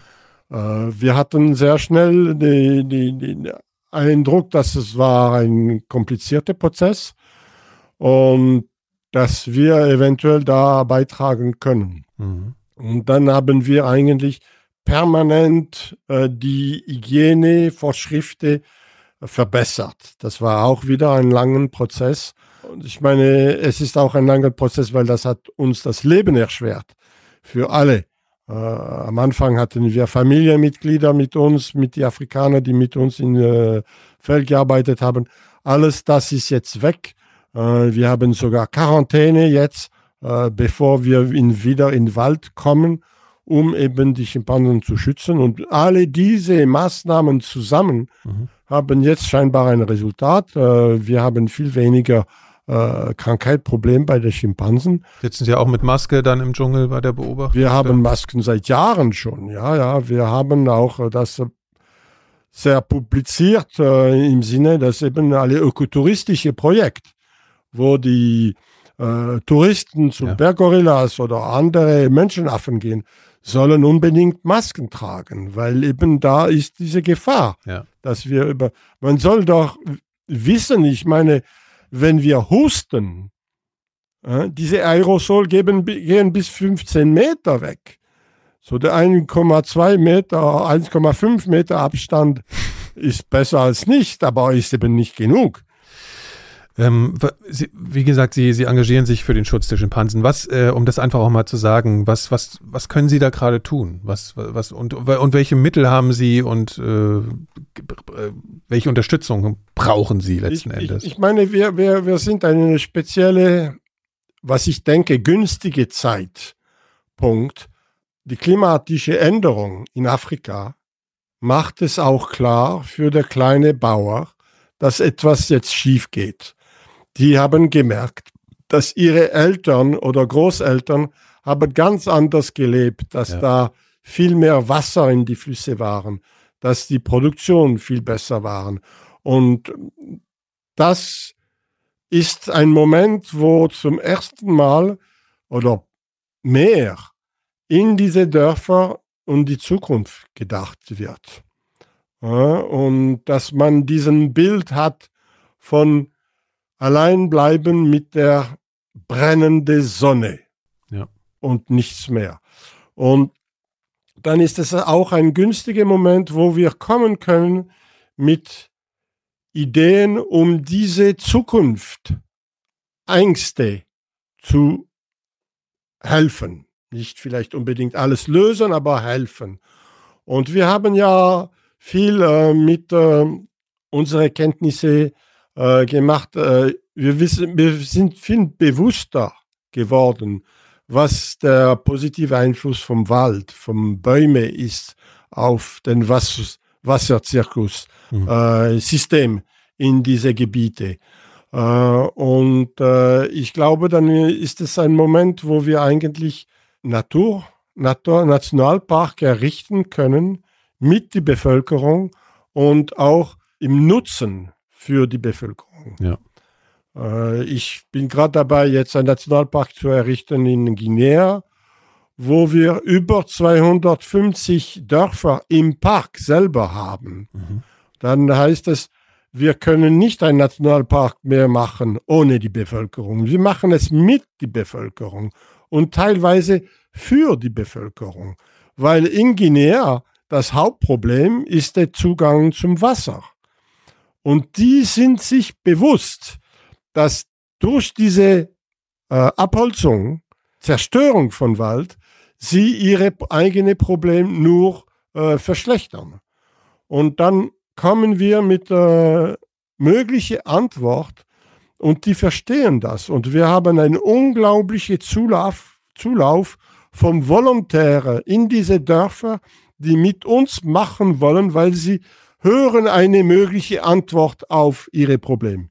Ich habe noch nicht gesagt, wir haben die Probleme gelöst. Das werden wir mit der Zeit sehen. Aber Sie sehen, dass wir Ihre eigene Sprache sprechen. Ja. Das ist eine ganz gute Antwort auf eine Frage, die ich mir aufgeschrieben habe.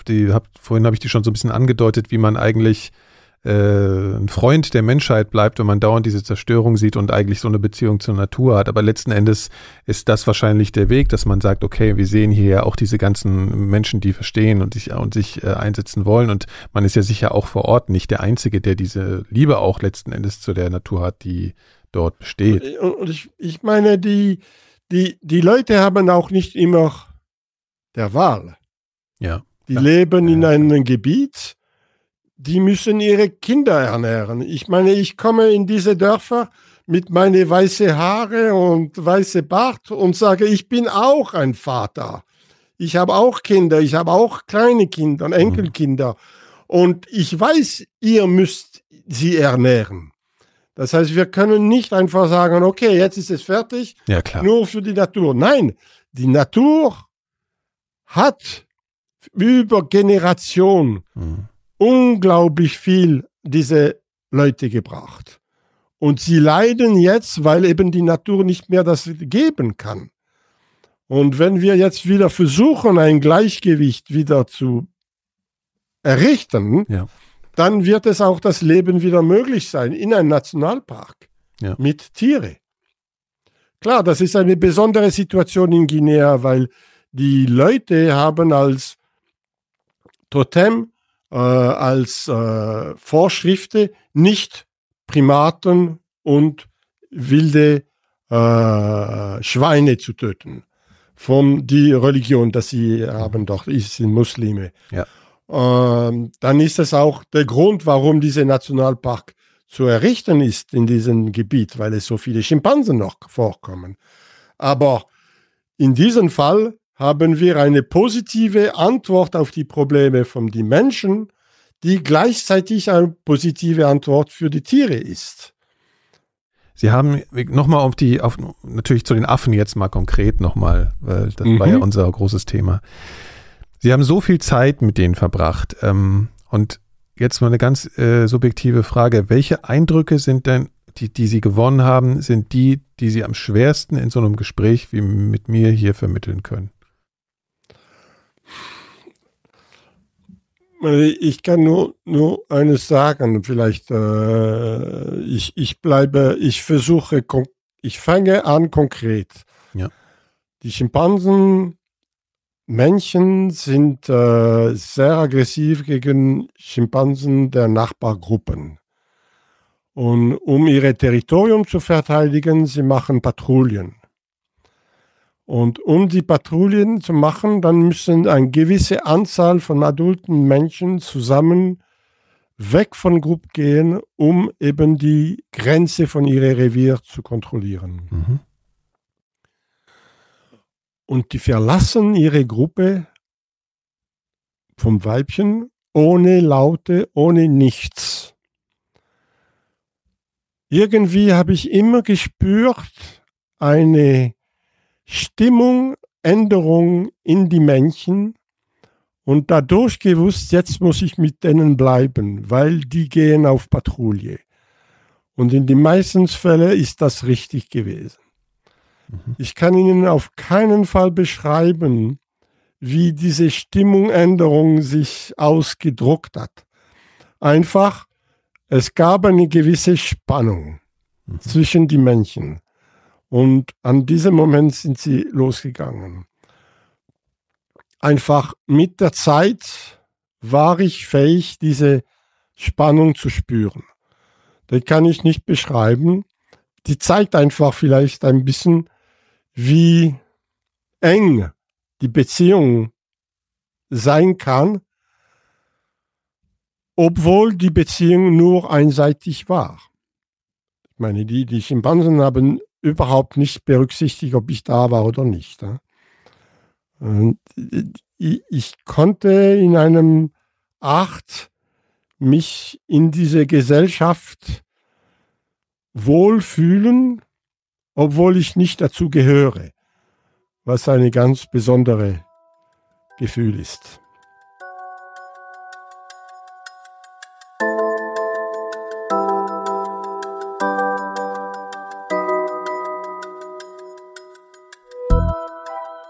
Das war mein Interview mit Christoph Bösch. Alle meine weiteren Gespräche in diesem Podcast findet ihr unter elementarfragen.4000herz.de und natürlich überall, wo es Podcasts gibt, zum Beispiel bei Apple Podcasts. Da könnt ihr Sternebewertungen und Rezensionen hinterlassen. Das würde mir wahnsinnig helfen und ganz viele neue Hörerinnen und Hörer für diesen Podcast hoffentlich begeistern. Ihr wisst das ja sicher schon.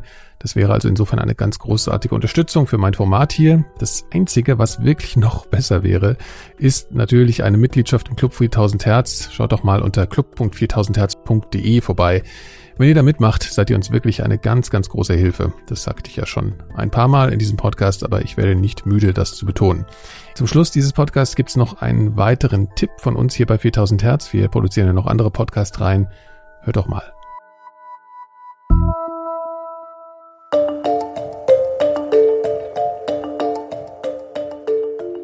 Hallo, ich bin Nikolaus Seemark und zusammen mit meinen Kolleginnen Laura Salm-Reiferscheid und Kai Kupferschmidt mache ich den Podcast Pandemia, die Welt, die Viren und wir. Wir sprechen über Infektionskrankheiten und darüber, wie sie sich in den verschiedenen Ländern abspielen und uns alle beeinflussen. Wir erzählen von den Schicksalen von Erkrankten und von engagierten Forscherinnen und gesellschaftlichen Auswirkungen. In der aktuellen Folge sprechen wir über Impfstoffe, natürlich im Kontext der aktuellen Corona-Pandemie.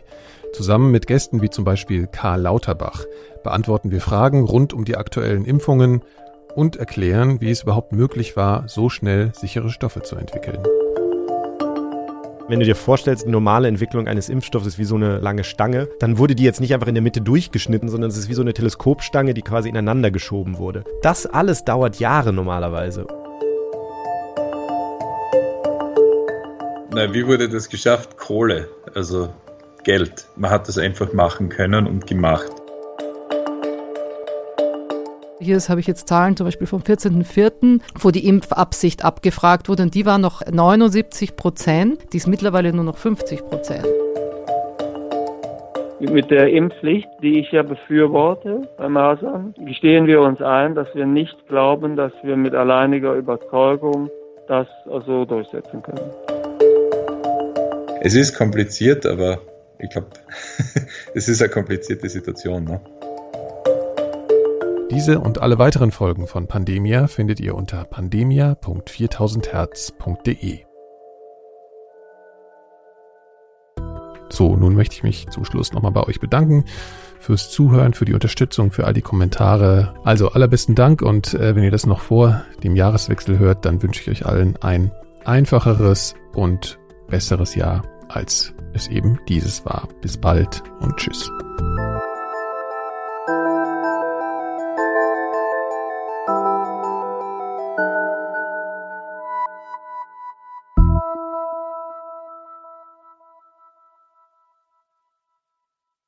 Eine Produktion von 4000 Hertz.